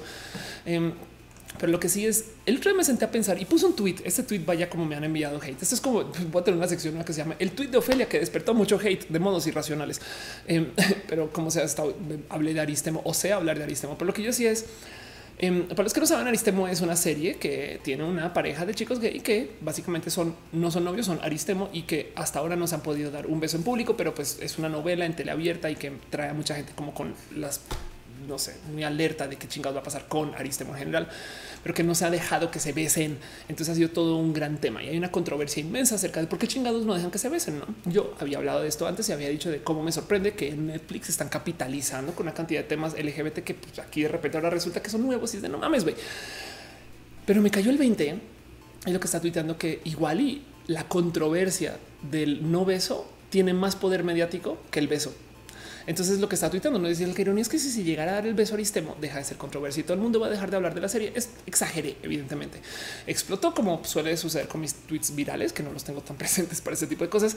Pero hoy en día eh, me cae el 20 que no es tan tema. Eh. La verdad es que eh, sí ha habido beso gay en Televisa y ya tiene más de un año. Pero encima de eso, em, sí hay como mucha gente muy energizada eh, alrededor del tema del mero beso. Pero bueno, como sea, como no se ha dado y como hay debate y tema, pues ahora decir que ha sucedido, que hay muchas personas que les han estado opinando alrededor del tema, no siempre de modos como digamos que muy meritorios. Este diputado en particular salió a comentar y, y de paso su comentario fue un parecería que la comunidad LGBT quiere normalizar a la gente gay y es de Sí, eh, no parecería. Es que es lo que queremos hacer, güey. O sea, claro que queremos normalizar la gente LGBT en los medios, evidentemente. Eso que de lo que nos acusas, sí. Em, pero bueno, eh, entonces eh, esto, esto está pasando. no sé si, si esto sea una realidad, fue un chisme, pero, pero alguien me ha dicho, güey, ese beso ya está grabado. Em, entonces es un tema de cuando lo sacan y, como sea, de todos modos es como el entender que tenemos una novela que hasta donde yo tenía entendido es una de las novelas más vistas de la tele ahorita en la tele abierta que se está súper moviendo gracias a toda la gente joven que está apoyando la existencia de Aristemo. Y eso me parece algo espectacular de observar, porque en últimas, beso o no beso, es una novela que tiene componentes LGBT y que luego en potencia, si es que no ya seguramente va a suceder, existe un spin-off de Aristemo. Entonces todo eso va a pasar y solamente tengan un ojo. Por eso lo tengo así como calidad de mención de cosas que pasaron esta semana que yo creo que vale la pena tenerle el ojo encima y que se los quería compartir. Dice Caro, es el rayo arcorizador de la TV. Exacto. Aldo Receta dice que bueno que va mejorando las cosas de la política, que se están defendiendo los derechos de todos. Chingón. Em, y dice Marco Montoya, eh, aclarando, no me dijo que eso no existe. Eso fue. Ah, ok, perdón. Aclarando lo que dijiste de arriba que leí. Ambis dice en alguna ocasión. Ah, no, perdón. Em, y pues bueno, eso, eso es. Alfredo Arbiter me pregunta acerca de Jordan Peterson, acerca de los pronombres de la gente trans. No desconozco, es una lástima, disculpas, pero sí, sí te puedo decir esto y también lo tengo como abrazo de cosas que este, eh, vale la pena ver o que sepan. Esto, esto de paso, le quiero un agradecimiento especial a arroba nieve de pasta por compartirlo. Em, esto, está, esto me rebasó un poquito, pero sepan que esto pasa. Me dice de repente eh, arroba nieve de pasta, me dice, ¿has visto esos videos conspiranoicos que dicen que todos los famosos son trans? Yo, ¿cómo? La transvestigation. Em, y todo esto viene porque en algún momento yo tuiteo esto, que a veces se me van las cabras y arranco de darse chingos de gente que conozco son trans y solo no me lo han dicho. Les voy a decir algo. Hay gente que a veces me topo, centros comerciales, aeropuertos, eh, cuando voy a eventos que luego me dicen, ay, Ofelia, qué pedo, y me saludan como medio sin motivo, demasiado fusión. Está chingón. Siempre es bonito saludarlos a ustedes. Puede ser uno de ustedes también, puede ser que nos hayamos conocido así. Em, y a mí me, llena el corazón por nos dar abrazos y demás. Pero hay gente que es como que demasiado apegada a que nos sigamos en Instagram. No pasa nada. El doy follow y luego los puedo ver. Y luego me quedo con la duda de por, por qué ahora querido hablarme tanto de sus fotos. Y entonces como comienzo a ver sus fotos y, me comienza a caer el 20. Ah, es que no manches, ¿será que es trans? Entonces todo el santo día me la paso pensando esta persona es trans, esta no, esta persona es trans. Y un día, un día, un día literal de entrando en la locura, como que senté cabeza con, oigan, y si todo el mundo fuera trans, no, es como que si toda la gente con la que hablo hoy. Em, saben como que es, bien distópico. Bueno, más bien es bien cucú eso. Eh, eh, imagínense, no sé, imagínense ustedes ahorita que su poli en su edificio es trans. Piensen en eso y simplemente no se los ha dicho. Entonces está hablando de esto y justo eh, me dice este pasta, nieve de pasta, me dice que que hay gente que lo trae como a nivel conspiración. Entonces yo, ¿qué, qué, qué, qué, O sea, ¿qué pedo? Entonces les presento a ustedes la transvestigation. La transvestigation es una teoría conspiranoica que Em, busca gente trans en los medios y que técnicamente eh, son personas plantadas ahí para fines de manipulación mediática. Entonces los ejemplos pues, son evidentemente mamalones, pero luego no tanto. El tema es que son de esas cosas que nos recuerdan que muchas veces cuando se hacen reglas y cuando se hacen este como cosas que quieren diferenciar entre la gente trans y la gente cis, suele ser que la gente cis no es tan distinguible de la gente trans. Yo sé que debería ser al revés. Ah, es que tú no pasas. No, pero es que a veces hay gente que la ves y a lo mejor no sé, es una chica que porque tiene eh, ovario policístico se testosteronizó creciendo y entonces ahora es una mujer que igual y pues, bien y podrías decir igual y es un hombre. No, eh, no sé, hace sentido como que eso también puede estar ahí presente y que también hay gente que tiene facciones muy intermedias y que como lo había discutido con Caro hace mucho tiempo y se me olvidó poner la nota, pero puta, qué importante que es. Lo voy a poner en la otra roja, eh, o sea, de la otra semana. hay más gente eh, intersex de lo que de lo que este, sabemos y de lo que se dice. De hecho, esta nota fue una nota en particular, en particular que mandó Jans, eh, que está en Cuba y, eh, topa con un estudio que se asomó por el, o sea, hizo el ejercicio de tomar el cariotipo a muchas mujeres y hombres trans y descubrió que en un número considerablemente alto, estoy hablando que si no recuerdo como el 60%, eran personas realmente intersex. Em, entonces es posible que mucha gente trans por ahí sea realmente intersex y está transicionando y simplemente nunca se tomó y se asomó por sus genes, no o sea, por su caretipo. Em, entonces también eso está presente aquí. Me explico eso. Eso me parece, me parece súper espectacular. Y yo creo que la neta, el día que, los caretipos sean tan baratos y tan rutinarios eh, que se vuelvan parte de la prueba, nos vamos a topar que mucha gente no es de la genética que se piensa que es.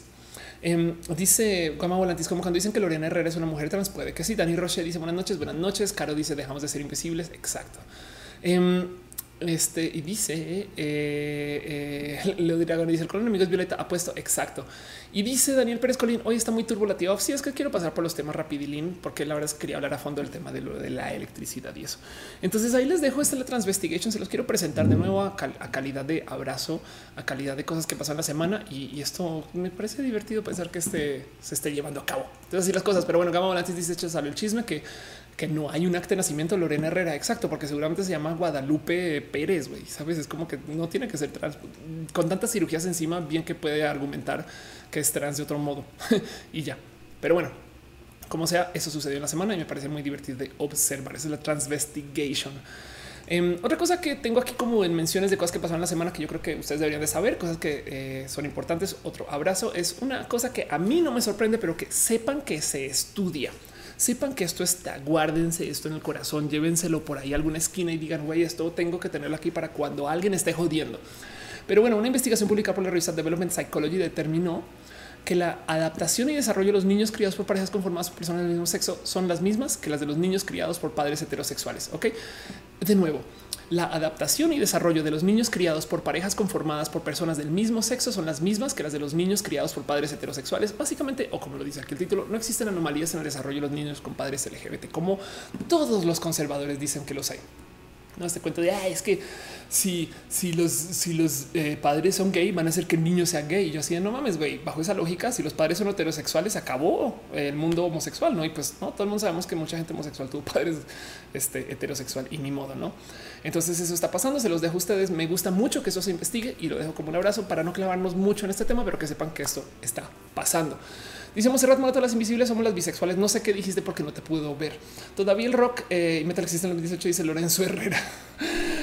Anda. Eh, Alfred Orbiter me recuenta el cuento de Jordan Peterson, que dice que es un doctor psicólogo que se niega a usar lenguaje inclusivo, usar pronombres específicos para gente trans por considerar una falta de su libertad de expresión en Canadá. No manches, güey. Pues bueno, pues, entonces, yo, yo, podría no decirle doctor y entonces no se me puede ofender por eso, no? Pero bueno, otra cosa que pasó esta semana que quiero que sepan que sucedió Walt Disney marcará un nuevo hito en su historia y va eh, a hacer un evento LGBT eh, este verano. De hecho, esta noticia está en Televisa, que esto me divierte también más de considerar. Pero pues como sea, Walt Disney marcará un nuevo hito eh, multicolor en su historia cuando en Disneyland, cuando en Disneyland en París se va a convertir el primer parque de diversiones de la marca en su auspiciamiento para celebrar a la comunidad, para celebrar a la comunidad LGBT. Ofelia, cálmate y habla bien. Perdón. Em, eh, se va a llamar Magical Pride, va a ser el primero de junio y entonces va a arrancar el mes del orgullo LGBT. De entrada, esto me parece espectacular. Me salta que sea en París, pero bueno, pues ya saben cómo es Disney. Ustedes creerían que es muy pro LGBT. La verdad es que eh, yo creo que una horda ridícula de gente que trabaja en Disney ha de ser LGBT, pero eso estoy suponiendo. Y como sea, lo que tienen que tener en cuenta es que el mero hecho de que se estén volcando para acá, eh, yo creo que es eh, un gran paso hacia lo inevitable. A fin de cuentas, Disney tiene eh, una cantidad de temas que se presenta como de familia, pero yo creo que está más que más que viejo el cuento que Disney debería de estar hablando de temas eh, relacionados con la diversidad en sus películas. No cuánto me gustaría que el cuento de Elsa si fuera lesbiana y estas cosas. No, entonces em, ahí van y me parece muy bonito que este paso se esté dando. La verdad es que esto puede ser inmenso, sobre todo porque se va a volver mediático. Hace sentido. O sea, el mero hecho sí va a ser en París, pero, pero pues existe el Internet. Entonces prepárese para ver un tren del mame en junio de hoy. Disney ya se jotizo. Pues sí, güey, así las cosas, así las cosas. pero bueno, em, otra cosa que pasó esta semana, bueno, con ustedes más bien cuéntenme ustedes qué opinan acerca de un Disney gay, como si fuera nuevo para eso. Eh, dice Uciel Arceo, tengo amigos gay con hijos eh, y los niños son heteros y todo bien. Jessica Santín dice, entonces le llamaremos Inche Peterson. Exacto. Dante Cano dice, se me hace que quieren ver que todos vayamos a París porque lo acaban de abrir. Eh, me siento usado. No sé si me siento usado, pero ya compró mi boleto. Tienes un buen punto. ¿eh? La verdad es que em, yo estoy a favor de que las empresas nos usen. Hace sentido, es como que sigue siendo exposición. Entonces, no sé, no, no estoy tan pelea con que de repente tengamos con ese tipo de presencias, pero bueno, dice Caro, y va a salir tribilín del closet, puede ser. Este el perro dice llegué tarde, pero llegué. hola. Y dice María Carlos Mulan siempre se me hizo súper LGBT. Mulan es trans, güey. Ya fit, acaben con eso. adiós, bye. Isaac Álvarez dice mi sueño es ser carpintero está mal para nada. Puede ser un carpintero muy épico o puede ser eh, la próxima eh, llegada de Jesús, quien también era carpintero. Hasta donde tengo entendido, pero así las cosas. Pero bueno, otra cosa que pasó esta semana que yo creo que es súper importante, sobre todo porque aquí ya saben que a mí me gusta hablar mucho acerca de cómo las, historias y las cosas que pasan en el mundo de los medios. Em, no sé si se enteraron o o, si lo tienen presente, pero BuzzFeed News cerró. Em, esto yo creo que eh, se comunicó groseramente mal, fue noticia en su momento porque BuzzFeed News era un esfuerzo de BuzzFeed de hacer y hablar de noticias de modo que no fuera lo que conocemos que hace BuzzFeed, que es contenido viral, que es contenido de choque, que es contenido light, pero que en últimas que no levanta temas de lo que hablar y estas cosas que sabemos y entendemos que es BuzzFeed. BuzzFeed News en particular habla justo de esas noticias, es triste, cierra y como dice el siervo vulnerado, que le tengo mucho cariño, em, dice eh, BuzzFeed México sigue operando. Entonces yo creo que lo que hay que observar acá y eh, hablando del tema de los medios es como dice Akira, el cierre de BuzzFeed News y la permanencia de BuzzFeed México está para reflexionar porque esto habla mucho de la audiencia y de una decisión, seguir con lo que hace dinero y que es el clickbait y el entretenimiento y claramente no la información. Yo creo que tiene un punto muy válido. Del otro lado, la verdad es y conociendo y entendiendo bien cómo se formó BuzzFeed News en su momento, también estaba un poco fuera de lugar que una empresa que se dedicara a hacer contenido viral dijera, ay, mira, también deberíamos hablar de las noticias, no? Entonces eso también me parece que está presente ahí en general. Es como que a lo mejor BuzzFeed News no era sostenible desde el punto de vista que BuzzFeed, la neta, se creó como una empresa para hacer contenido viral en su definición. Me explico, es como si de repente nos dicen, no sé, que Badabun quiere dar las noticias. No, no mames, güey, Badabun no, no, está hecho para eso. Y, entonces 10 años o bueno, 5 años después de hoy quebró Badabun News. pues sí, güey, porque vean de dónde no hace sentido. O sea, soy fan de BuzzFeed. La verdad es que la verdad es que me gusta mucho y me gusta mucho que se han querido meter al tema de hacer noticias, pero claramente no era su misión y su visión hasta donde tengo entendido. Y sí lo hacían muy bien porque tenían buenos generadores de contenido, pero en últimas no era su misión y su visión. ¿no? Entonces, em, quizás lo que haber sucedido es que eh, en algún momento en su historia se habían de partido en dos y ya, ¿no? Entonces tienes como noticias BZ este, y BuzzFeed, ¿no? Que eso pudo haber sido, pero no sucedió porque pues así es como sucede pues, cuando las empresas quiebran, que te vueltas a ver para atrás y dices, uy, no manchas, y pues así las cosas. Entonces eso pasó les pregunto a ustedes cómo se, cómo se sienten ustedes con el cuento de BuzzFeed News. Hubo una gran cagada donde pasó, pero yo creo que solo fue de fondo lo que los quebró. La verdad es que eh, en últimas BuzzFeed News en su existencia también tenía algunos raros temas de su mero existir que, que son raros que hoy en día ya no suceden. Pero bueno, como sea, ahí les dejo a ustedes un poquito. Pero bueno, dice Lady Pixel, saquen a los príncipes azules del closet hablando de Disney. Selenático dice, puedes hablar de tu postura entre lo que dijo Caracol de tu paisana Ani Espejo. No tengo la más eh, mínima idea que dijo eh, Caracol de Ani Espejo y estamos hablando de Caracol. Te vamos a, vamos a googlear eso. Caracol, Ani Espejo. No, no tengo la mínima cuál esta noticia, entonces prefiero que no. Pero bueno, expareja de EPA Colombia se declara intersexual y ahora se llama, ah, no manches, estamos hablando de lo mismo. eh, qué cagado. Eh, ahora se llama Ani Espejo. Ah, no manches, qué cagado, qué bonito. Pues es una persona trans. Pues bueno, me parece muy bonito. los medios colombianos tienen mucho que aprender en general acerca del manejo de la diversidad. Entonces, eh, pues vamos a ver, vamos a ver este eh, eh, qué pasa. ya, ahí no manches, esto es puro amarillismo hardcore. Perdón, perdón, perdón. Gracias, Selenático, por levantar esta nota, eh, una nota de algo que está pasando en Colombia para que no digan que este, no me estoy fijando en lo que dice en el chat. Y dice aquí que Eduard Tremendo, que de por sí es un nombre raro, ahora es mujer. y entonces, ¿cómo fue su transformación? No pinches mames, güey, que entonces es que esto es lo que más me rebasa. Eso me ha pasado mucho en Colombia, acá también, la verdad, pero es que lo que les importa es cómo fue la transformación, sabes, como que es de por qué, cuándo, qué es ser intersexual. Eh, no, eh, lo que les importa es el ay, no manches. Y entonces, ¿con qué doctor fuiste? Ay, te operaste la nariz. Sabes de no, güey, ser mujer no es la apariencia. Hace sentido. Entiendan los medios. Entonces, pues nada, están simplemente viviendo del clickbait como BuzzFeed, hablando de BuzzFeed News. Pero bueno, en fin, hablando de noticias virales, la otra cosa que tengo anotada por aquí para mencionar en mis menciones de cosas de la semana, ya casi acabo con las menciones de todo lo que pasó en la semana. Em, es una noticia que se volvió súper viral, súper viral y que eh, yo no la corroboré, pero tampoco la moví, creo. Eh, pero pues es este cuento de cómo las noticias eh, o mucha gente movió el cuento de que las monedas está, en México estaban diseñadas para formar el calendario azteca pues créanlo no, el Big Data, que es un medio mm, investigativo, em, se sentó a hacer la investigación con 18 pesitos en la mano de que no, no se puede formar el calendario azteca con las monedas. Em, y entonces esto se volvió viral y pues sí, como dice eh, eh, Saucedo, eh, José Saucedo dice, pues muy perdón, pero no sigan haciendo cosas virales pendejas. Entonces yo lo que lo tuiteo con güey, no puedo creer que nadie corroboró esto y que además nos merecemos, digo, si, si no corroboramos ni esto, nos merecemos todas las fake news del mundo. Me haces falta verificado pero pues bueno, seguramente muchos de ustedes ya se rompieron el corazón, ya sabían que eso está pasando, pero lo quiero dejar aquí grabado por si algún día vuelvo a ver este, este roja y digo no manches y me río de mis cejas y me río de cómo me veía en este entonces y cómo tenía el cabello. Em, y recuerdo, ah, verdad que esa fue la vez que caímos en la nota de las monedas y así. Pero bueno, ciencia natural dice, ella explicó que no es trans, ella es intersexual. Sí, totalmente de acuerdo. Sí, perdón, perdón. y Carol, no me regañes. Este dice, yo vi el video y me hizo llorar. Ok, ok.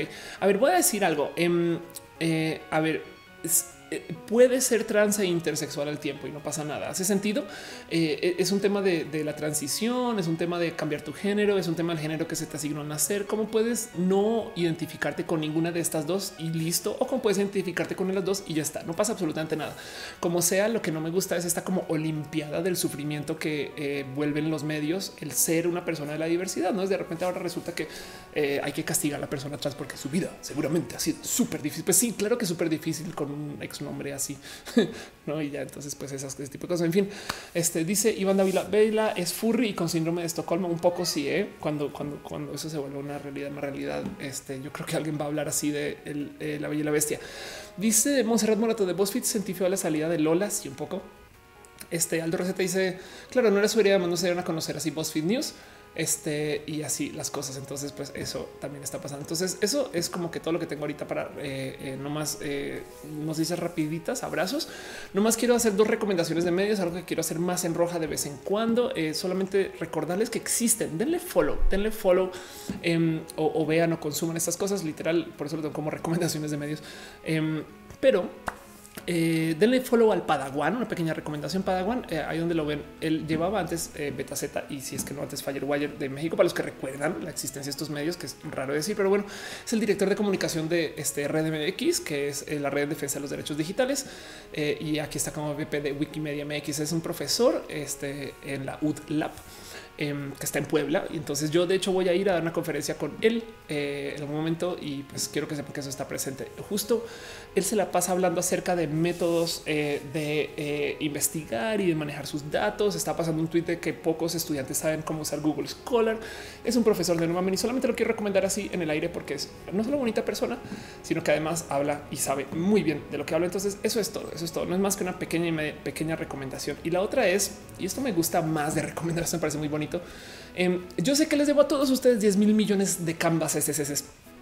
Eh, hoy, perdón, hoy hace unos días me sorprendí con descubrir que hay un hijo putativo de Canvas. Me gustaría pensar que sí. La verdad es que no tiene por qué venir de Canvas, no tiene que tener la más mínima inspiración de Canvas y puede que esta persona en particular que está haciendo estos videos no sepa de Canvas, pero como sea, me encontré con alguien que está haciendo Canvas como yo los quiero o quise hacer.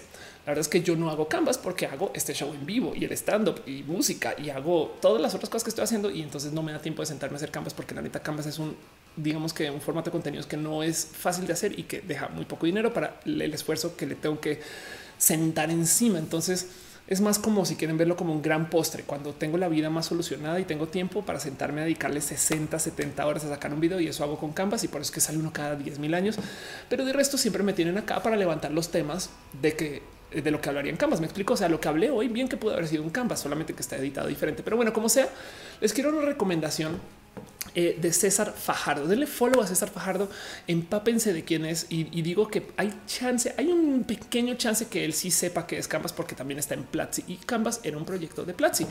Em, la verdad es que primero que todo eh, eh, me rebasa lo bonita que es la producción que tiene. La neta es que César, qué pinche chingón cómo editas tus videos y cómo se ven y demás. Y sí tienen muchos, o sea, la neta este sí, sí tienen algunas cosas que digo, esto podría ser un canvas, pero bueno, levanta temas bien, los explica bien, están bien presentados, está muy elegante em, y pues quería como que compartirles que esto sucede. César Fajardo, también escribe en Platzi, tiene una, por ejemplo, este post en particular donde habla de cómo las ideas sirven de poco y quería recomendarlo, quería dejárselos a ustedes para que sepan que eso está pasando. Si ustedes extrañan Canvas y dicen, ya, me cansé de ver roja, que mira, vayan, vayan a ver los videos de César, que, que en últimas me parece lo máximo que está haciendo. Es como eso, eso también está ahí. Em, y, les prometo que Canvas no ha muerto, aunque está muy pausado, pero, pero, pero en últimas es que es un tema de mi disponibilidad de tiempos y así. Pero bueno, todavía el rock dice: Yo no hice lo de las monedas medio hueva. Este eh, dice eh, Pastel Coco Gader dice que Ham de Toy Story es gay. Algo me dijeron acerca de un personaje. Ah, creo que en el trailer de Toy Story hay un personaje que es eh, un Spork. Spork es este. Eh, es más, lo voy a googlear para, para que Em, esto, esto es una teoría, no? Pero Spork, para los que no saben, es este implemento que no es ni tenedor eh, ni cuchara. No, no sé si hay algún nombre en español en particular, pero bueno, lo conocen, no habrán comido algunas de ustedes con Spork o lo han visto y demás. Es una cuchara y es un tenedor a la vez. Y pues bueno, hay un personaje en tu historia que creo que es un Spork y entonces mucha gente está discutiendo y si ese personaje está ahí para discutir lo que es el ser una persona no binaria o el ser una persona trans o el ser una persona que no soy ni de qué eres un tenedor, una cuchara. Entonces, para hablar de estos temas, em, de un modo que eh, solo Toy Story lo podría hacer. Es una teoría, entonces no, tiene que no tiene que ser una realidad. Pero bueno, Mursif dice para cuando diagnosis. Ojalá esta semana tengo, tengo dos cosas de diagnosis casi casi listas para salir. Pero bueno, en fin, eso este, también también está pasando. Y últimas pequeñas noticias, cosas que pasan en Latinoamérica en particular, que creo que es importante que ustedes sepan que está sucediendo. Em, la primera es, eh, es, yo no sé por qué me gusta tanto de compartir, pero si usted tiene algún amigo colombiano, vive en Colombia, es colombiano, le habrá tocado decirle a alguien, se escribe Colombia con O, no con U. Entonces sépanlo, it's Colombia, not Colombia, porque ese error lo cometen varias veces eh, en varios medios y demás. Y pues últimamente está pasando algo que se vuelve un pequeño como cambio eh, de dinámicas de mero discurso de cosas que están pasando con la cultura colombiana. Y yo creo que esto vale la pena mencionar porque también en últimas me salta. No, no es que me ofenda, no es que diga eh, está de la vera, sino que simplemente es un güey, no puedo creer que esto sea tema. Y entonces ahí les va. Em, resulta que ahora comenzó, salió gente a decir, dejen de romantizar a Pablo Escobar, ¿no? Esto es culpa de la cantidad de series que hay de narcos. Esto es la cantidad de novelas que hay que levantan el tema de, los narcos. Las historias de Pablo Escobar es que son fantásticas. No les voy a mentir, espectaculares en algunos casos. El narco en particular es algo que está fuera de lo cotidiano. Entonces nos llama mucho la atención. Es muy bonito de ver. Esto está, es una realidad, existe y es.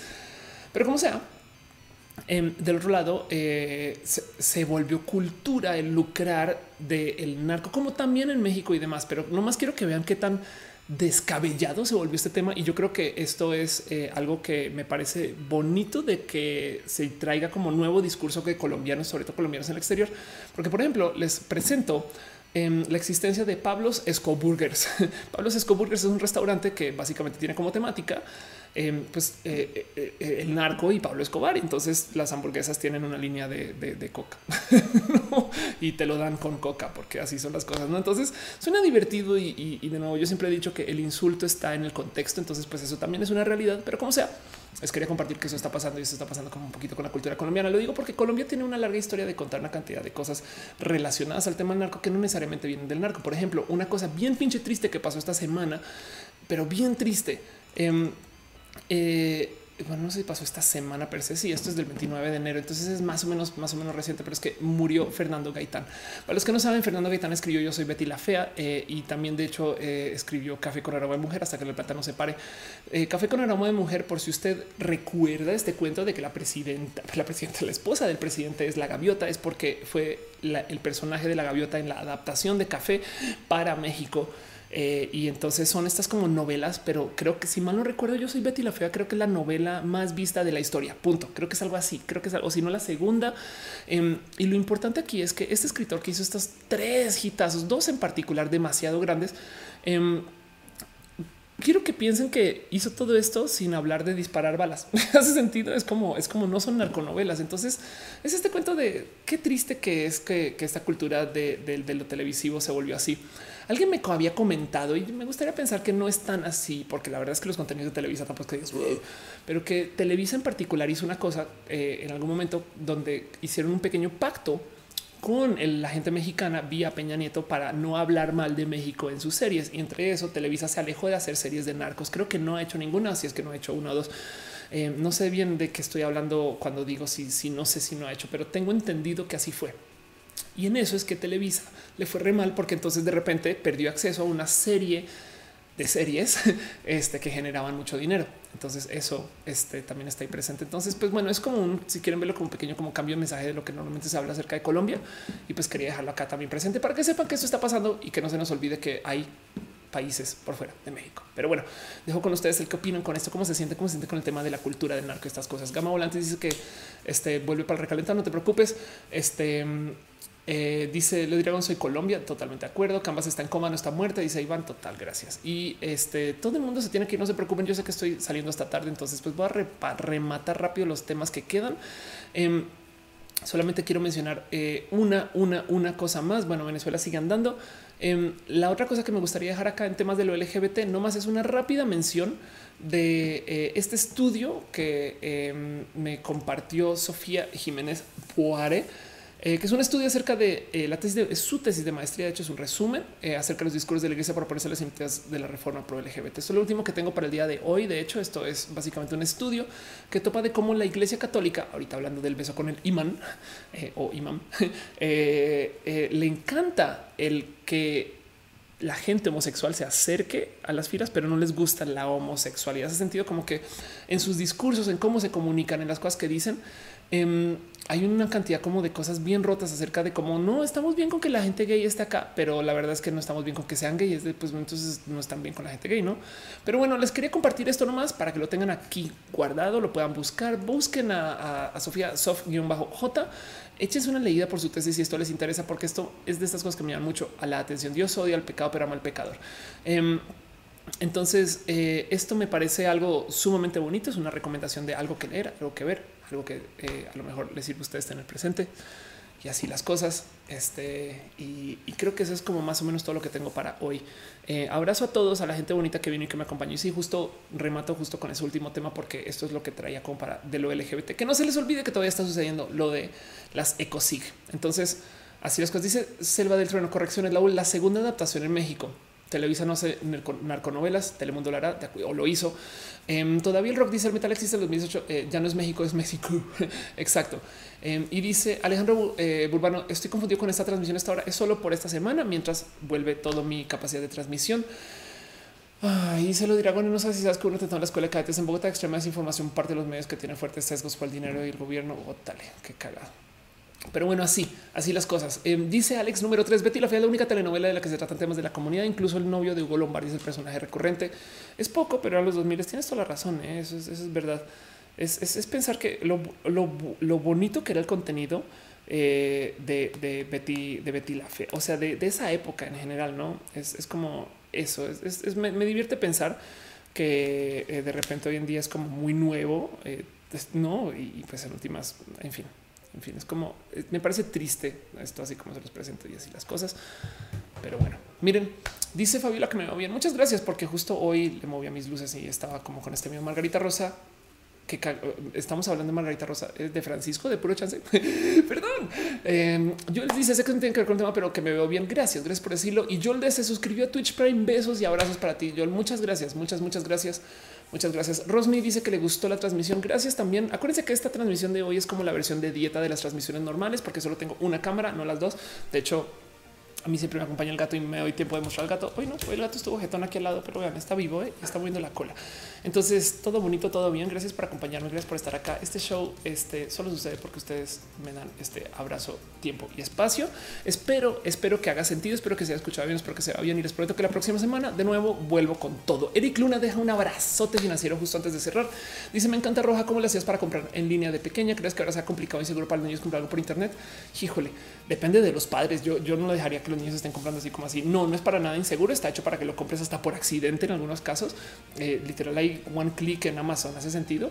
Em, entonces yo más bien, eh, más bien me, preocuparía porque compren poco, no? O sea, tener control parental y estas cosas y así las cosas. Pero bueno, no más por repasar de todo lo que se habló hoy en particular. Hablamos mucho y largo y tendido acerca de la disrupción que viene y el desmadrote que viene con el tema de energía. Me encanta hablar de esto. Es como Sí, güey, un roja donde tengo un tema bonito que quiero analizar. Yo sé que todos levantan un tema espectacular, pero este en particular me llega al corazón porque es la generación de electricidad para mí es, es, una revolución muy bonita que me va a tocar. Entonces, o nos va a tocar. Entonces, eso está ahí. Los coches eléctricos que se manejen solos. Esto, esto puede, tiene potencial de cambiar el cómo nos organizamos para vivir.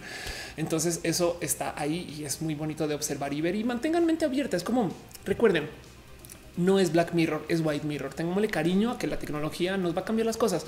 Y yo sé que hay potencial para que las cosas se vuelvan horribles, pero no tiene por qué hacerlo. Luego hablamos un poquito de manchita, las personas tras que cambian su acta en todo México. Parecería los porristas hombres. El feliz cumpleaños a Solo Ciencias, los Yaha Awards, los Beauty in Red por Diana Rochi y eh, equivalentes, el Parlamento de Mujeres en la Ciudad de México, el beso de Aristemo, la transvestigación y luego el tema de Walt Disney, BuzzFeed News, las monedas, el Padawan, este César Fajardo y su canvas eh, Colombia, Venezuela y todo lo que nos compartió Sofía, a quien le tengo mucho cariño también, que está hablando un poquito con Sofía. Entonces, todo eso, sus preguntas, eh, si tienen preguntas similares que no aventar, aprovechen. Eh, si no, yo creo que también es hora de ir cerrando. Justo también este show se extendió porque lo arranqué tarde también. Eh, les prometo que la próxima semana, de nuevo, lunes a las 8, sin falla, buenas cámaras, buenas luces, todo eso volverá. Ahorita creo que creo que se le hizo más o menos bien para que entiendan. Ahorita estoy usando una webcam. Normalmente de nuevo voy a traer aquí a la muerta. No está muerta, solamente que la que está muerta es la capturadora, pero esta es mi cámara de roja. Entonces la tengo. Es como es triste verlas. Es de, es de tienes tanta capacidad y yo estoy aquí sola con una cámara, una versión pequeña de en fin, es como que saben baby boomer y millennials, no? Entonces eh, hablan de las cámaras, no? Así que eh, este, la próxima semana prometo que la producción vuelve como con de todo. Así que eso está. Y eh, dice Sira Strange dos rojas en la semana. La verdad es que lo que hice ayer no fue roja per se, fue solamente una prueba para ver si podía ser roja. Y entonces por eso se llama roja repone, porque no les di show. Entonces repuse. Wolf dejó un cheer. Muchas gracias, muchas, muchas gracias. Y entonces, de nuevo, ya saben cómo es y cómo funciona. Eh, yo voy a leer quién estuvo aquí. Muchas gracias. Si tienen preguntas, eh, este también me consiguen en redes sociales. Entonces no, no mueran con eso, pero como sea, escríbame, los quiero mucho, gracias por estar acá y a todo eso, a todo eso es muy bonito poder seguir haciendo roja, aunque sé que tuve muchos bemoles hoy, pero les prometo que la próxima semana está organizada las cosas. Filomeno pregunta que qué otras cirugías me gustaría realizarme. Yo definitivamente eh, ya me detuve con las cirugías. He pensado mucho el tema de feminización facial, pero ya me decidí que no. Este estaba hablando mucho acerca eh, últimamente, está comulgando mucho con esto de la aceptación, la autoaceptación. Eh, y, yo sé que es irónico que una mujer trans hable de esto, pero em, dice Wolf que el cheer fue hace como una hora. Ah, no manches, pues ni, te acabo de ver, pero bueno, em, fue porque comentaste y te lo leí. Eh, yo sé que es irónico que una mujer trans hable de la autoaceptación, pero sí les quiero decir que no sé, como que senté cabeza con el mi cabeza. no sé. Entonces, ya deje así. es como que ya, ya quiero enfocarme en las cosas de, la vida que no son mi transición y, como que estoy muy cómoda con quien soy de todos modos. Perdón, Orienta Topics, deja un abrazote financiero. Muchas gracias, Orienta, por apoyar. Piñas para ti, piñas, piñas para ti. Frank Cruz dice saludos, linda noche a todos. Linda noche también. Entonces, con ustedes voy a cerrar el show ya, pero un abrazo a Mr. Phillips, quien escribió en el mixer, y un abrazo especial a Caro, quien llegó a súper deshoras y acá sigue, a Monserrat, que también estuvo ayudando a moderar. Pero Caro, serás eres el martillo oficial y te quiero mucho. Las quiero usted también. En fin, como sea, un abrazo especial a la gente bonita de Twitch, Apricot, Drup, Fruta, Articuana, Bowie, Powie, Commander Rutan 010690, Dr. Wiggles, a E. Gómez R, Eléctrica Longboard, a Gabon Trans, a Gamer 01, Host Giveaway, a Interfector, a Itza Leona, Juauregui, a Coterring, a Lady Xel, a Lulet Luna, a lo que yo soy un a Lili 73, a Misuba, a Polizei, Positivity, Botsai Hit, Selva del Trueno, Skinny Seahorse, Lo Cool, Sofía LB, a Ciso Diego y a Womf 09, la gente bonita que está en el Twitch y los que se suscribieron también, cariños y especiales ustedes, Womf, gracias por el cheer y a la gente que se suscribió también, muchas, muchas gracias. Y a la gente que está en YouTube, ya saben que YouTube no siempre pone todos los nombres, pero como sea, un abrazo a Ariel Rosas, que de paso soy tu fan en muchas redes sociales y así. Algún día eh, haremos. en fin, también abrazo a Armando Sin Naturales, el perro Filomeno Smith, Frank Cruz, Iván David, a Caroline eh, Plazola, eh, te conozco, Caroline. También a la locomotora, a Marco Montoya, a Orienta Topics, a Pastel de Piña, Pastel de Piña, a SNWMDV y a todavía el Rock el Metal Existe 2018, a Vico Armenta. Yo sé que quedan muy pocas personas hoy porque estoy en martes de noche. Hoy no debería estar transmitiendo, pero saben que no podía hacer toda una semana sin stream. Entonces, este todo esto porque es hora de cerrar. Y, no más quiero también agradecer especialmente a Ben Vivanco, quien siempre viene con sus abrazos financieros. Te quiero ver, Sansep, a Alex Valtierra, María José, a N07, a Eric Luna, Orienta Topics de nuevo. Este y de paso, de paso también a la gente bonita que siempre llega vía el Patreon, a Luigi Forestieri, gracias a quien este show existe, a Vía Response, a Nana, lógicamente a Trine Patacoins, Gabriel o Daniel Bundonis, Santín, a Carlos Adrián, el artista formalmente conocido como Camorales, a Maritza Bernabé, Alex Melo, alias El Alex y a, que Rubio este, y Alejandro Alcántara. Así que eso es todo lo que tengo para hoy. De hecho, está cagado porque me acabo de percatar que no tengo pleca de cierre. Pero ¿saben qué? ¿Saben qué? No pasa absolutamente nada porque voy a ser muy inventiva. Los quiero mucho.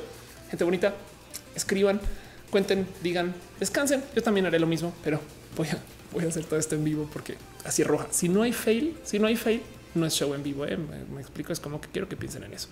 En fin, anda bonita, los quiero mucho y este vamos a ver si puedo hacer esto bien. Así que bye. es como un roja a mano.